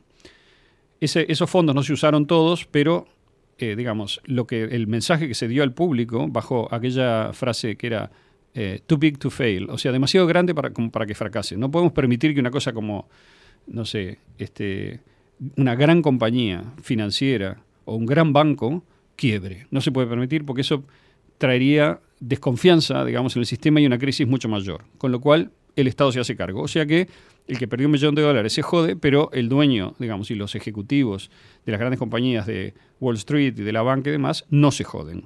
¿Qué fue lo que pasó? Después, yo me acuerdo, porque también se informó mucho en Estados Unidos del año 2009, 2010, 2011, los, estos ejecutivos cobraron sus bonos a fin de año de cantidades obscenas de dinero, de, yo qué sé, 30, 40 palos, digamos, algunos, este, un millón de dólares a fin de año que te da la compañía por tu buen desempeño. ¿De dónde sale esa plata? Digamos, te acaban de salvar y estás... ¿no? Entonces, ¿qué hizo esto? Le abrió los ojos a mucha gente de quién era, de, de quiénes eran los actores en este negocio. Y en ese momento Internet todavía, YouTube, Facebook, mira lo que te voy a decir, Twitter, etcétera, eran compañías creadas por muchachos que tenían 20 años o algo así. Claramente estaban del lado de lo nuevo. Ese, ese es mi resumen. Es decir, ¿qué hacían? Estaban abriendo un espacio, digamos, de opinión impresionante y ese espacio de opinión se estaba empezando a usar de manera masiva. Blogueros o eh, personajes de YouTube muy importantes hoy que tienen programas de radio, de televisión, que ven decenas de millones de personas y que compiten y ganan respecto de la audiencia de los grandes medios, empezaron en esa época también a formar su audiencia y a generar voces alternativas de verdad a la narrativa. Eso pasó en YouTube y pasó en los espacios que abrió Twitter y, y- y Facebook, sobre todo. ¿no? Instagram no existía todavía. eh, Era, eh, eh, eh, esos eran los tres grandes lugares. Y el sistema en ese momento no hizo nada, digamos, Obama había ganado la presidencia, pero Obama tomó medidas, ¿verdad? Fue tomando medidas, porque fue- se fueron dando cuenta, los- el, poder, el poder establecido se fue dando cuenta de que esta cosa nueva, la tecnología, les estaba erosionando la capacidad de controlar el discurso, que es lo más importante de todo. Claro. Porque la política se hace con eso y el poder se hace sobre eso. Porque, digo, salvo que lo hagas a punta de, de- de revólver, digamos, ¿no? Es la otra opción. Pero la- esa opción es muy costosa y a la larga no, no funciona. No puedes matar a 8 mil millones de personas, tenés que con- convencerlas, digamos, es la única manera, ¿no? Entonces, no sé si estoy siendo claro en esto, pero es muy importante. Aquellos dos bloques con los que empecé el cuento, eh, habían llegado a una situación en la cual, debido a la circulación de información alternativa que se daba en las redes y demás, la gente que además se jodió económicamente de manera fea y que vio perder calidad de vida abrumadoramente, perdió su casa, un montón, pero miles y miles de casas fueron rematadas en Estados Unidos debido a la crisis esta, este, para ver si los, los prestamistas recuperaban algo, digamos, los bancos y demás. Este, también mucha gente dijo, bueno, hasta este momento era fácil comprarse una casa en Estados Unidos, de ahora en adelante va a ser menos fácil. Después no fue tan así, porque el sistema se, se mantuvo más o menos, volvió un poco a lo, a lo anterior y mejoró incluso. Pero en, en ese momento, digamos, este, se generó el Tea Party, que era una, especie de grupo inorgánico de oposición que tenía una organización bastante vaga este, y que empezó a ir en contra del, gobierno, que nunca se convirtió en un partido político, pero su capital simbólico y político terminó pasando en buena medida al Partido Republicano y fue una especie de antecedente del fenómeno Trump en el 2016. Se generó el fenómeno aquel Occupy Wall Street, ocupar eh, ocupemos Wall Street, este, que era obviamente una reacción del pueblo contra este poder corporativo financiero que se había afanado todo. Pero además se empezó a correr la narrativa o la, o la información de que el sistema financiero estaba comprometido. Esto quiere decir las pensiones estaban comprometidas, eh, había problemas económicos graves que se estaban pateando para adelante. Y efectivamente Obama los pateó para adelante y se siguen pateando para adelante bajo el, bajo el mecanismo general de imprimir dinero, que no se imprime, pero sí se escribe en la pantalla en general, pues en la medida que no hay tanto dinero físico ahora. Entonces tenemos una primera crisis en el 2000, la- el lanzamiento de Irak, y yo le leo eso como lo viejo se defiende y contraataca. Tenemos un- una segunda crisis fundamental en el 2008-2009, en donde eh, quiebra parte de lo viejo, pero arregla la quebradura, ¿no? mete ahí un yeso y sigue, y la gente empieza a darse cuenta de que eh, está frente a un fenómeno que no había entendido hasta ese momento, que es el nivel en el cual esta forma de poder que tenemos está dispuesta a hacer lo que sea para seguir, digamos, eh, ¿cómo se dice? Doblando la apuesta, sería ¿no? Lo que hace siempre. En lugar de decir, no, estamos en el rumbo equivocado, lo vamos a corregir, lo que hace es triple, cuádruple y para adelante y el que venga atrás que arregue, como dicen, o sea, se verá. ¿Hasta acá estoy claro? Sí. Bueno. Bueno, pero eso eh, también vuelve, y te vuelvo a llevar a lo que hablábamos ayer, de que el, el- la ambición del ser humano no, no ha cambiado. O sea, lo, lo- lo- lo que le ha dado eh, este, esta revolución, que vos hablabas, esta cantidad de posibilidades a través de Internet, de la tecnología, es darle más herramientas para poder este, eh, plasmar mucho más rápido y más efectivo su ambición de dominio. Exacto. O sea, no cambia. No, pero lo el problema es que la tecnología... También le da digo, herramientas a la, exacto, la resistencia. Exacto. No A es la resistencia, es lo nuevo. Es decir, lo que se está resistiendo es lo viejo. Es al revés. Es decir, no digo, la resistencia a, a ese tipo de, de poder De utilizando lo, lo- lo nuevo para, para hegemonizar. Hay una Exacto. resistencia, yo no quiero eso. Exacto. Quiero que siga siendo libre Internet. O sea, Exacto. esa exacto. resistencia. hablo. Estamos de acuerdo. Claro. Yo lo que quiero decir es que si uno pinta, es natural que pase eso, porque si uno no mira esta secuencia, uno dice, no, este, los que hicieron Internet son, son Soros y, ¿no? No, ellos son los que tienen el poder real, el poder económico financiero, pero la tecnología tiene el poder de erosionar y transformar ese mundo. Y es a eso a lo que le tienen miedo. Y es eso lo que están. Toda esta secuencia que estoy contando tiene una característica fundamental, que es el poder establecido quiere controlar las posibilidades que da la nueva tecnología para que no esa nueva tecnología no se realice en todas las posibilidades que tiene, que son liberadoras, para no perder el poder, para que ellos no pierdan el poder. Y lo van a perder, porque es, la historia es así. Es decir, esto nuevo que viene va a terminar transformando el mundo de una manera que va a ser incontrolable.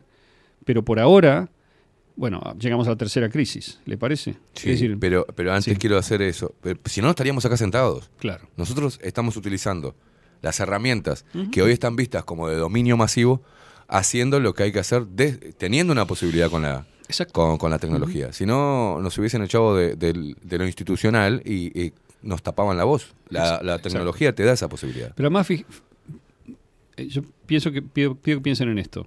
¿Cómo, se, cómo, es, ¿Cómo eran los medios de comunicación del poder tradicional? Son el- los medios establecidos, la televisión, la radio y los dia- grandes diarios. Siempre estos tres medios, sobre todo los últimos dos, tuvieron versiones alternativas, versiones de resistencia, versiones- pero la tecnología los limitaba de una manera diferente a la que nos limita a nosotros. Era peor antes. Claro. Es decir, vos tenías que conseguir una concesión de onda o tenías una radio pirata que llegaba a 10 cuadras de tu casa o imprimías con, a tu costo, digamos, y con esfuerzo un diarito este, político, ¿verdad? O folletos, o pintabas grafitis. O sea, tenías diferentes maneras de ir contra esa narrativa, pero eran muy poco poderosas comparadas con las que tenemos ahora. Nosotros ahora tenemos este, herramientas que son potencialmente iguales o más poderosas que los medios tradicionales. Y eso se ve en los podcasts de o en los programas de ra- de radio que se, transmiten por YouTube o los programas de televisión que se transmiten por YouTube o ahora que YouTube también, porque es lógico que eso pasara, está empezando a ser censurada o, está censurada salvajemente o bastante censurada, aparecen redes alternativas y ese sí, la tecnología da la posibilidad de escapar, y esto es clave, ¿no? a ese control, a esa utopía del control total, que finalmente es lo que lo viejo tiene en- entre manos. ¿no? Ellos, su utopía es, vamos a controlar a toda la población y la vamos a obligar a vivir en un régimen socialista, digamos, es decir, organizado centralmente, que es el que nosotros queremos que sea el futuro. Y lo que hay que decir es, bueno, ese no va a ser el futuro. Porque la, porque la humanidad está en otra etapa y la tecnología que tenemos va hacia otro lado, apunta en una dirección opuesta a esa. Entonces, yo entiendo que hay mucha gente que no va a estar de acuerdo, va a decir que no es así, que hay un plan general, que está todo controlado, que todo, que Internet lo inventaron para, este, ¿cómo se llama? Para aprisi- aprisionar. De bueno, está bien. O sea, cada uno tiene su visión. Yo doy la mía, que es diametralmente opuesta. El tiempo dirá. Entonces, estábamos en la segunda crisis, ¿no? No sé si tenemos, ¿tenemos tiempo. Sí, Tenemos, sí. para... Tenemos, arrancamos con la caída de- del muro, eh, vamos a, a lo que fue la revolución de Internet, después la crisis, De acuerdo. 2000, 11 de septiembre, 2008 crisis económica. De acuerdo.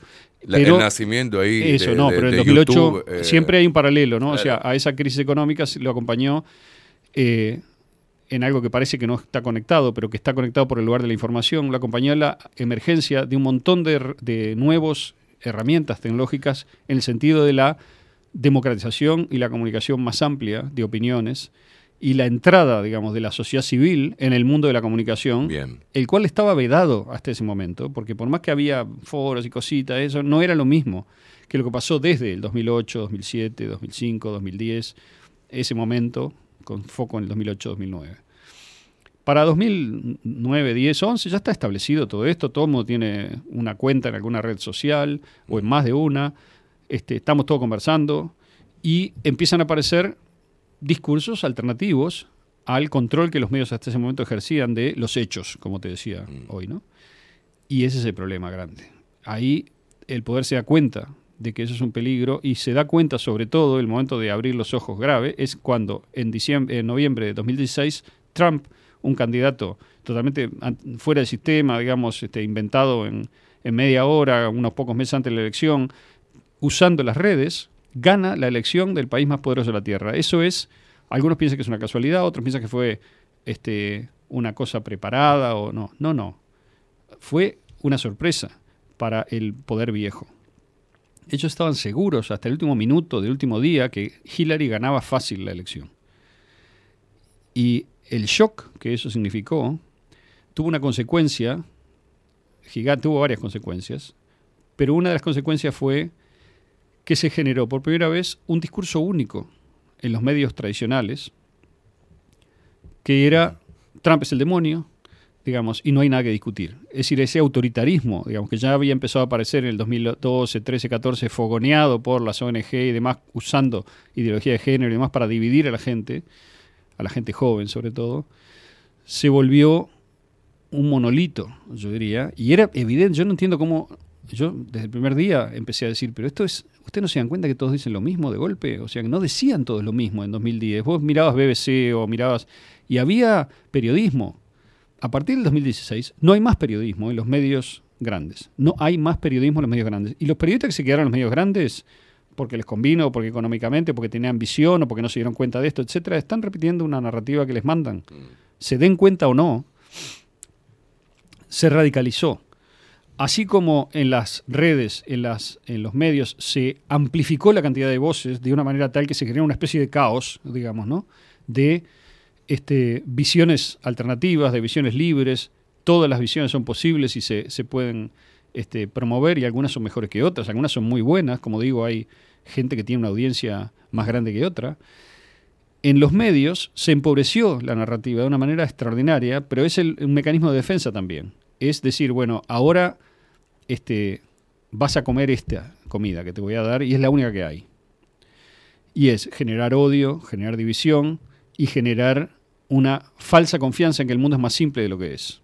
Es decir, que los creadores de las teorías conspirativas son efectivamente los medios, los grandes medios que en, a partir del año 16 empezaron a eh, cerrar el cerco, digamos así, contra cualquier narrativa que fuera alternativa a la que confirma el poder de ellos, que es el poder de lo viejo, como vengo diciendo. Entonces, el panorama siempre es el mismo. La tecnología habilita liberación, habilita apertura, habilita una sociedad en red, una sociedad distinta, con la gente haciendo cosas inmensamente heterogéneas y colaborando entre sí, que era la idea utópica inicial de Internet, en red colaborando entre sí, no por afán de lucro, y se vuelve una Internet nueva, distinta, mucho más comercializada, mucho más controlada por la plata, por un lado, y por otro lado, cuando eso no alcanza, llegamos a la última crisis que empieza en el 2020. Esa crisis es, para mí, y lo dije del primer día, cuando el poder establecido te empieza a tirar con todo lo que tiene. Ya n- se da cuenta de que está de salida y empieza, en su desesperación, a hacer cosas que son evidentes para cualquiera que lo mire con tranquilidad. Censurar es una cosa que solo hace alguien que no tiene otra. Porque la política nunca intenta llegar, o sea, siempre intenta no llegar ahí.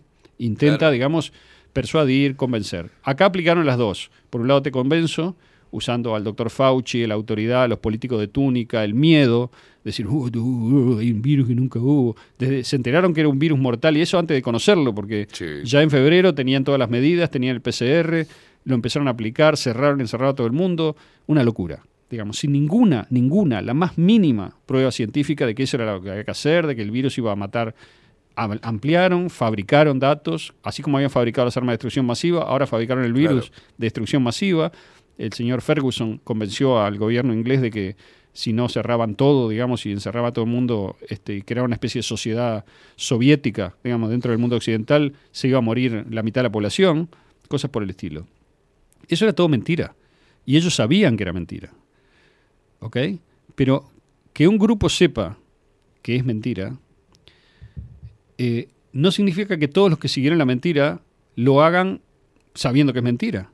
La gran mayoría lo siguió convencida que era verdad, por supuesto. ¿no?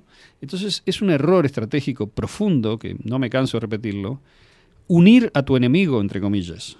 Yo no creo que sean enemigos, creo que piensan distinto, pero vos no los podés unir, tenés que desunirlos.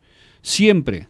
Entonces, decir eh, son todos tarados, o decir eh, se van a morir todos, o decir. Son errores graves, porque lo que haces es cohesionar al otro, lo que tenés que hacer es romperlo, de- dividirlo y seguir persuadiendo, seguir mostrando de a poquito y gotita a gotita, uno a uno, y de una manera bastante rápida, esa estrategia que finalmente está destinada a fracasar porque es el pasado que se va, que está de salida y que está representado por el señor Soros, que tiene 108 años, por el señor Biden, que tiene 122, mentalmente no sé cuántos tienen, por- bueno, etcétera.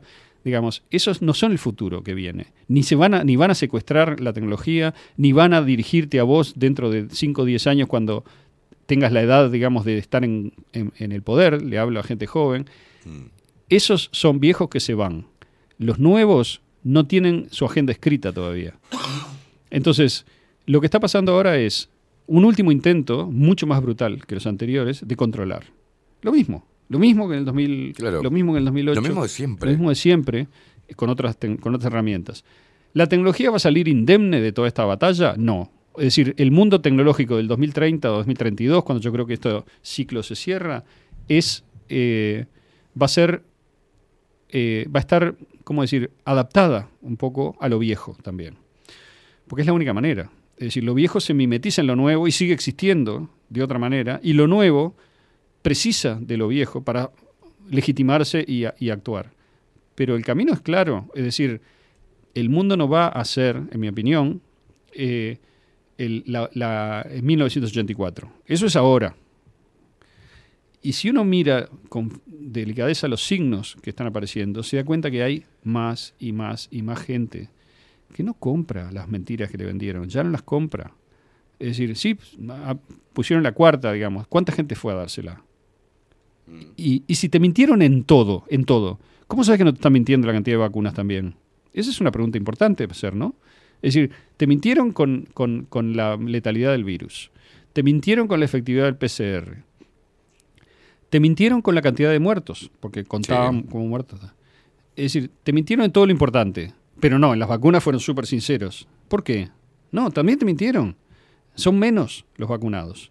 Mucha gente se dio la primera dosis y después no se dio la segunda. Otra gente miente y dice que se dio las dos porque le conviene, digamos, porque no quiere tener líos o porque le parece que es lo que hay que decir.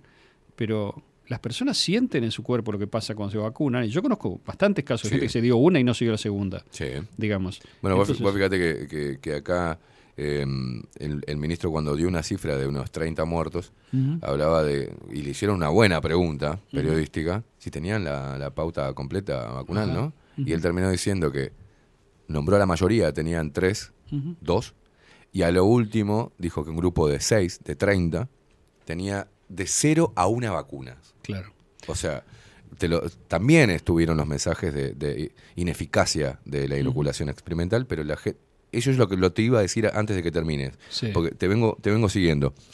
88, 90, hablaste, ¿no? 88, del 88 al 2000, 12 años, Ujú. ¿no? Eh, sí, 12 años. 12. Pero después ya se acortó, 2008, Ujú. precisaron otra crisis. Y después... sí, 99, 2009. Está. Son más o menos 10 años. 10 años. Más Del o menos. 2008, 2016, eh, otro, otro mojón. Sí, en 2016 eh, es un mojón que yo te diría que fue a favor de lo nuevo. Bien. Lo que estoy diciendo, porque por algo lo viejo se resistió tan brutalmente a Trump. Claro.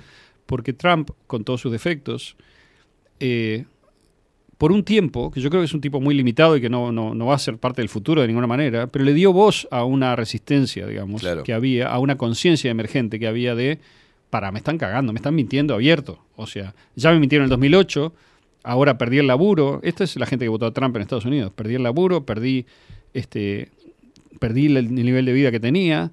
Y sobre todo me humillan todos los días, porque el mundo que me representa en los medios es el mundo de los ricos de Wall Street y de, y de Long Island y demás. No, no me representan el mundo mío. ¿Dónde está mi mundo en los medios? Aldo, a ¿Me lo que voy es que del 2016 al 2020 hay cuatro años. Es cada vez se acelera Muchísimo más. Eso es, Es parte de lo que hablabas de, Sí. de- de que lo viejo está perdiendo por goleada y necesita generar crisis cada vez mu- eh, ma- más, pegadas, digamos, en el tiempo. Y a la gente le cuesta mucho procesarlas. O sea, Ujú. los, los cambios siempre se hicieron, eh, fueron décadas. Cada 10 años hubo un cambio, desde la moda del paradigma, todo. Pero hoy es cada 4 años, cada 3. Es Mm. un manotazo de aguado de, de- de lo nuevo, de lo viejo, perdón, Sí. que se sigue aferrando. Y, y estamos ante ese, ese desafío. Yo Poder... pienso que es, es importante identificar correctamente quién es quién. Bien. Entonces, cuando yo veo, digamos, el colmo de esto es la gente que te dice, no, hay un plan único, son todos tantos de acuerdo, este, Putin es, es- es el mejor amigo de Biden y Xi Jinping y Biden Sí, sí, hablan sí. y se, por teléfono se cagan de risa, están todos coordinados. Bueno, esa es la ultra conspiranoica última, final, total. Este, pero eso también viene de no, no solamente de, de sobreestimar este, y simplificar a la vez la inmensa complejidad del mundo, es sobreestimar y subestimar. Es sobreestimar porque se considera que son mucho más poderosos de lo que son. Y es subestimar porque se considera que no tienen voluntad propia, que no representan a nadie y que no son personas como vos. O sea, está mal por las dos puntas, digamos. No es así. Pero bueno, yo no voy a convencer a nadie. Yo entiendo que hay gente que precisa para su estabilidad psicológica en un momento de extrema, digamos, turbulencia, agarrarse de algo. Y agarrarse de que, de que es un plan único y que está todo arreglado y que hay un gran papá, digamos, este súper poderoso que la tiene toda clara y que te va a llevar, digamos, como una ovejita por un lado. Porque finalmente el que, se- el que está diciendo eso también es una oveja. ¿no? Claro. Es decir, no tiene ningún poder él. El poder está todo en otros. Es todo un plan. Entonces, ¿para qué hab- hablas? ¿O para qué te preocupas? ¿Cuál es tu efectividad realmente? ¿De qué estás hablando? Es decir, esto es importante para mí en el sentido de que, si bien, obviamente, yo no creo en la configuración actual de la política partidaria en Uruguay ni en el mundo, me parece que es mentira todo, Mm. eso, que es una farsa hecha, digamos, eh, como el de la heladería, ¿no? ¿Qué querés, crema o chocolate, digamos? O frutilla. Te vende helado porque te- le cambia el sabor y vos, a vos te gusta más uno o el otro, es lo mismo. Te va a vender helado igual. Claro. ¿no? Ese es el punto. Este, yo, es- eso es evidente que es así, pero la política no terminó, en el gran sentido. Bien. Hay que seguir haciendo política. Es decir, es más complicado ahora, en la medida en que lo que podemos hacer desde un lugar tan periférico como Uruguay es generar conciencia nuestra y de los demás.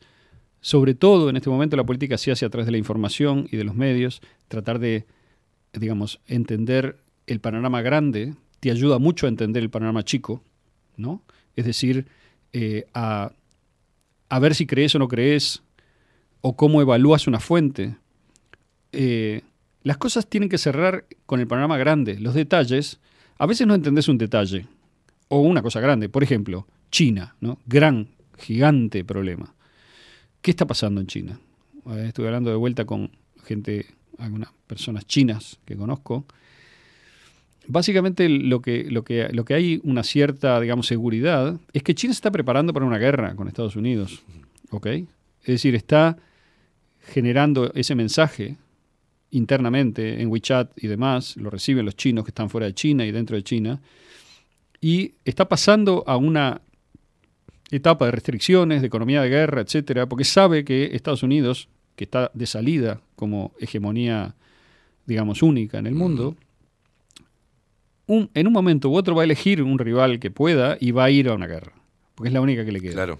Entonces, esto que yo estoy diciendo que el futuro es más brillante de lo que parece, no quiere decir que no va a haber una guerra horrible antes. Estamos ¿Me en explico? esa... O sea, puede, puede llegar a pasar de que tenga que ser mucho peor antes de que mejore, como hay una frase en inglés, ¿no? Se tiene que volver mucho peor antes que se vuelva mejor. Es decir, y sí, es posible. ¿Cuántas veces pasó en la historia de la humanidad? ¿Qué fue la Segunda Guerra Mundial? ¿O es acaso que el, digamos, el Imperio Británico y las ambiciones alemanas y demás no generaron deliberadamente Claro. una guerra, porque, y bueno, y después estaba de salida el Imperio Británico. ¿Salió o no salió? Sí salió. Hoy es un, eh, digamos, es un, es un país importante en el mundo, sobre todo por lo que genera de, mal- de maldad, yo diría, y, Sí. de- y, por, y por cómo organiza la inteligencia del poder en el mundo. Eh, no hay nadie como Inglaterra en eso, probablemente. Pero no es un país, no es el país líder. El país líder es Estados Unidos. Perdió la hegemonía a Inglaterra. Entonces, y, y militarmente depende de Estados Unidos, ¿no? Entonces, En fin. Pero discursivamente vos fíjate que la gente no identifica a Inglaterra. Yo lo decía Pablo también. Están todos hablando de Estados Unidos Claro. y no, no están viendo Inglaterra, la, Sí, sí. la relevancia que tiene Sí, Inglaterra. en Inglaterra este- por algo se salió del- de, de la Unión Europea, tiene una libertad de acción distinta. Abrieron Shanghái de vuelta, ¿viste? Eh, se volvió Sí, sí. a- Bueno, lo de. China que decía está preparando y también hay una lucha interna entre facciones dentro del Partido Comunista que se define en noviembre y eh, hay dos personajes, eh, Xi Jinping, que es el actual líder, y Li, no recuerdo exacto, Qi, algo así, que es el, perdonen, mi, mi conocimiento Mm. del chino no es muy para recordar los ¿Cómo no nombres. sabes hablar chino? Pero, pero ah, digamos, hay política en China, ¿eh? bajo Mm. su forma también, bajo, su, bajo sus parámetros y bajo sus, sus diques, pero hay, digamos, una opresión de la población, hay un capitalismo de Estado eh, que tuvo un momento y no sé, ahora está en una crisis, pero, pero ha tenido un crecimiento gigante y tiene per- perspectiva de crecimiento muy grande, es decir, hay vida, digamos, en China hay una perspectiva de futuro. Eh, bueno, después está todo el tema de Rusia, que no voy a entrar en eso. Creo que lo que dijimos acá se ha ido confirmando paso a paso, pero bueno, no importa eso porque es horrible, así que más vale ni hablar. No vamos a decir, te Pero dije la no, otra vez, usted no, prometió de veras, eso. De veras que no. Pero, y no, no estoy haciendo ningún chiste con Ucrania porque es tremendo. Pero Rusia está ganando, ¿no? Claramente. Mm. Y eso puede ser lo peor que puede pasar. No en el sentido de que eh, lo peor que puede pasar en el corto plazo, porque Europa y Estados Unidos no están en situación de perder en Ucrania. Con lo cual van a escalar. Y Rusia va a seguir para adelante. O sea que estamos probablemente frente a la chispa que va a encender un- con una confrontación mucho peor de la que estamos viendo ahora. Entonces, bueno, Va en, eso- línea, va en línea con lo de Pablo. ¿Sabe Sí. cuándo me di cuenta que, que Rusia está ganando? Cuando lo escuché a George Soros diciendo hay que destruir a Putin. Sí, claro.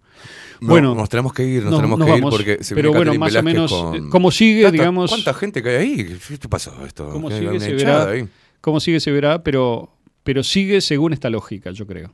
Bien. Y, y si ustedes la analizan y la profundizan, yo di unas pinceladas gruesas, básicamente, pero es- se puede hacer más fino y más fino esta, esta, esta discusión y siempre da... Lo que sí no nos Este- vamos a salvar, Aldo, es de esta transición donde está eh, la fricción está, está chispeando No, y, y no nos vamos a, a- Lo viejo nunca se va sin va. una pelea final. Claro. Que posiblemente Mm. es una tremenda y asquerosa guerra de vuelta. Se, eh, ¿Coincidís mucho con lo, con lo que me decía No, no, ayer no Pablo? coincido con Pablo, él coincide conmigo. Bueno, coincide con.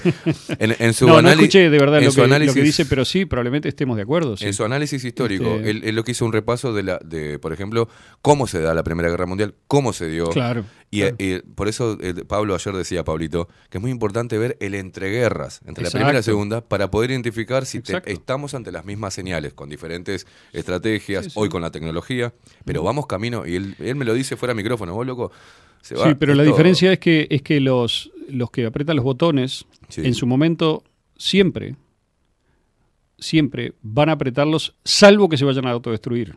Bien. Es muy difícil que se llegue a eso. Entonces, la- con la tecnología nueva, eh, proyectar directamente un conflicto total con la tecnología nueva es el fin de la, del hemisferio norte, por lo menos. Entonces, es muy difícil que pase eso. Lo seguimos la, la próxima. Muy Aldo bien. Un placer, como siempre. Nosotros nos tenemos que ir, 12 minutos pasan de las 10 de la mañana, se viene Catherine Velázquez. ¿Dónde estoy? ¿En cuál estoy? ¿En la 1, la 2, la 3? ¿Estoy en esta? Tenemos muchas cámaras y estoy agrandado. Poneme la que me, que me quede mejor, que hoy estoy muerto. ¿Estoy, estoy saliendo bien? ¿No estoy? Ah, ahí, bien. Nos vemos mañana nosotros. ¿Mañana qué es? Viernes. Maña- mañana se tira la, la chancleta. Bien, Catherine trajo comida. O hay comida. Trajo a una invitada. Hay bizcocho, saldo, hay de todo. eh. No, no sé. se- se- se- ¿Quieren un cafecito? Ahora jurado, ya les preparo. Señoras y señores, nos vemos mañana. Gracias, eh, porque la verdad me, me- me- me sacaste un poquito de, de- de la oscuridad que tenía hace un ratito. Esa era la idea. Muchas gracias. Nos vemos mañana a partir de las 7 de la mañana. Chau, chau.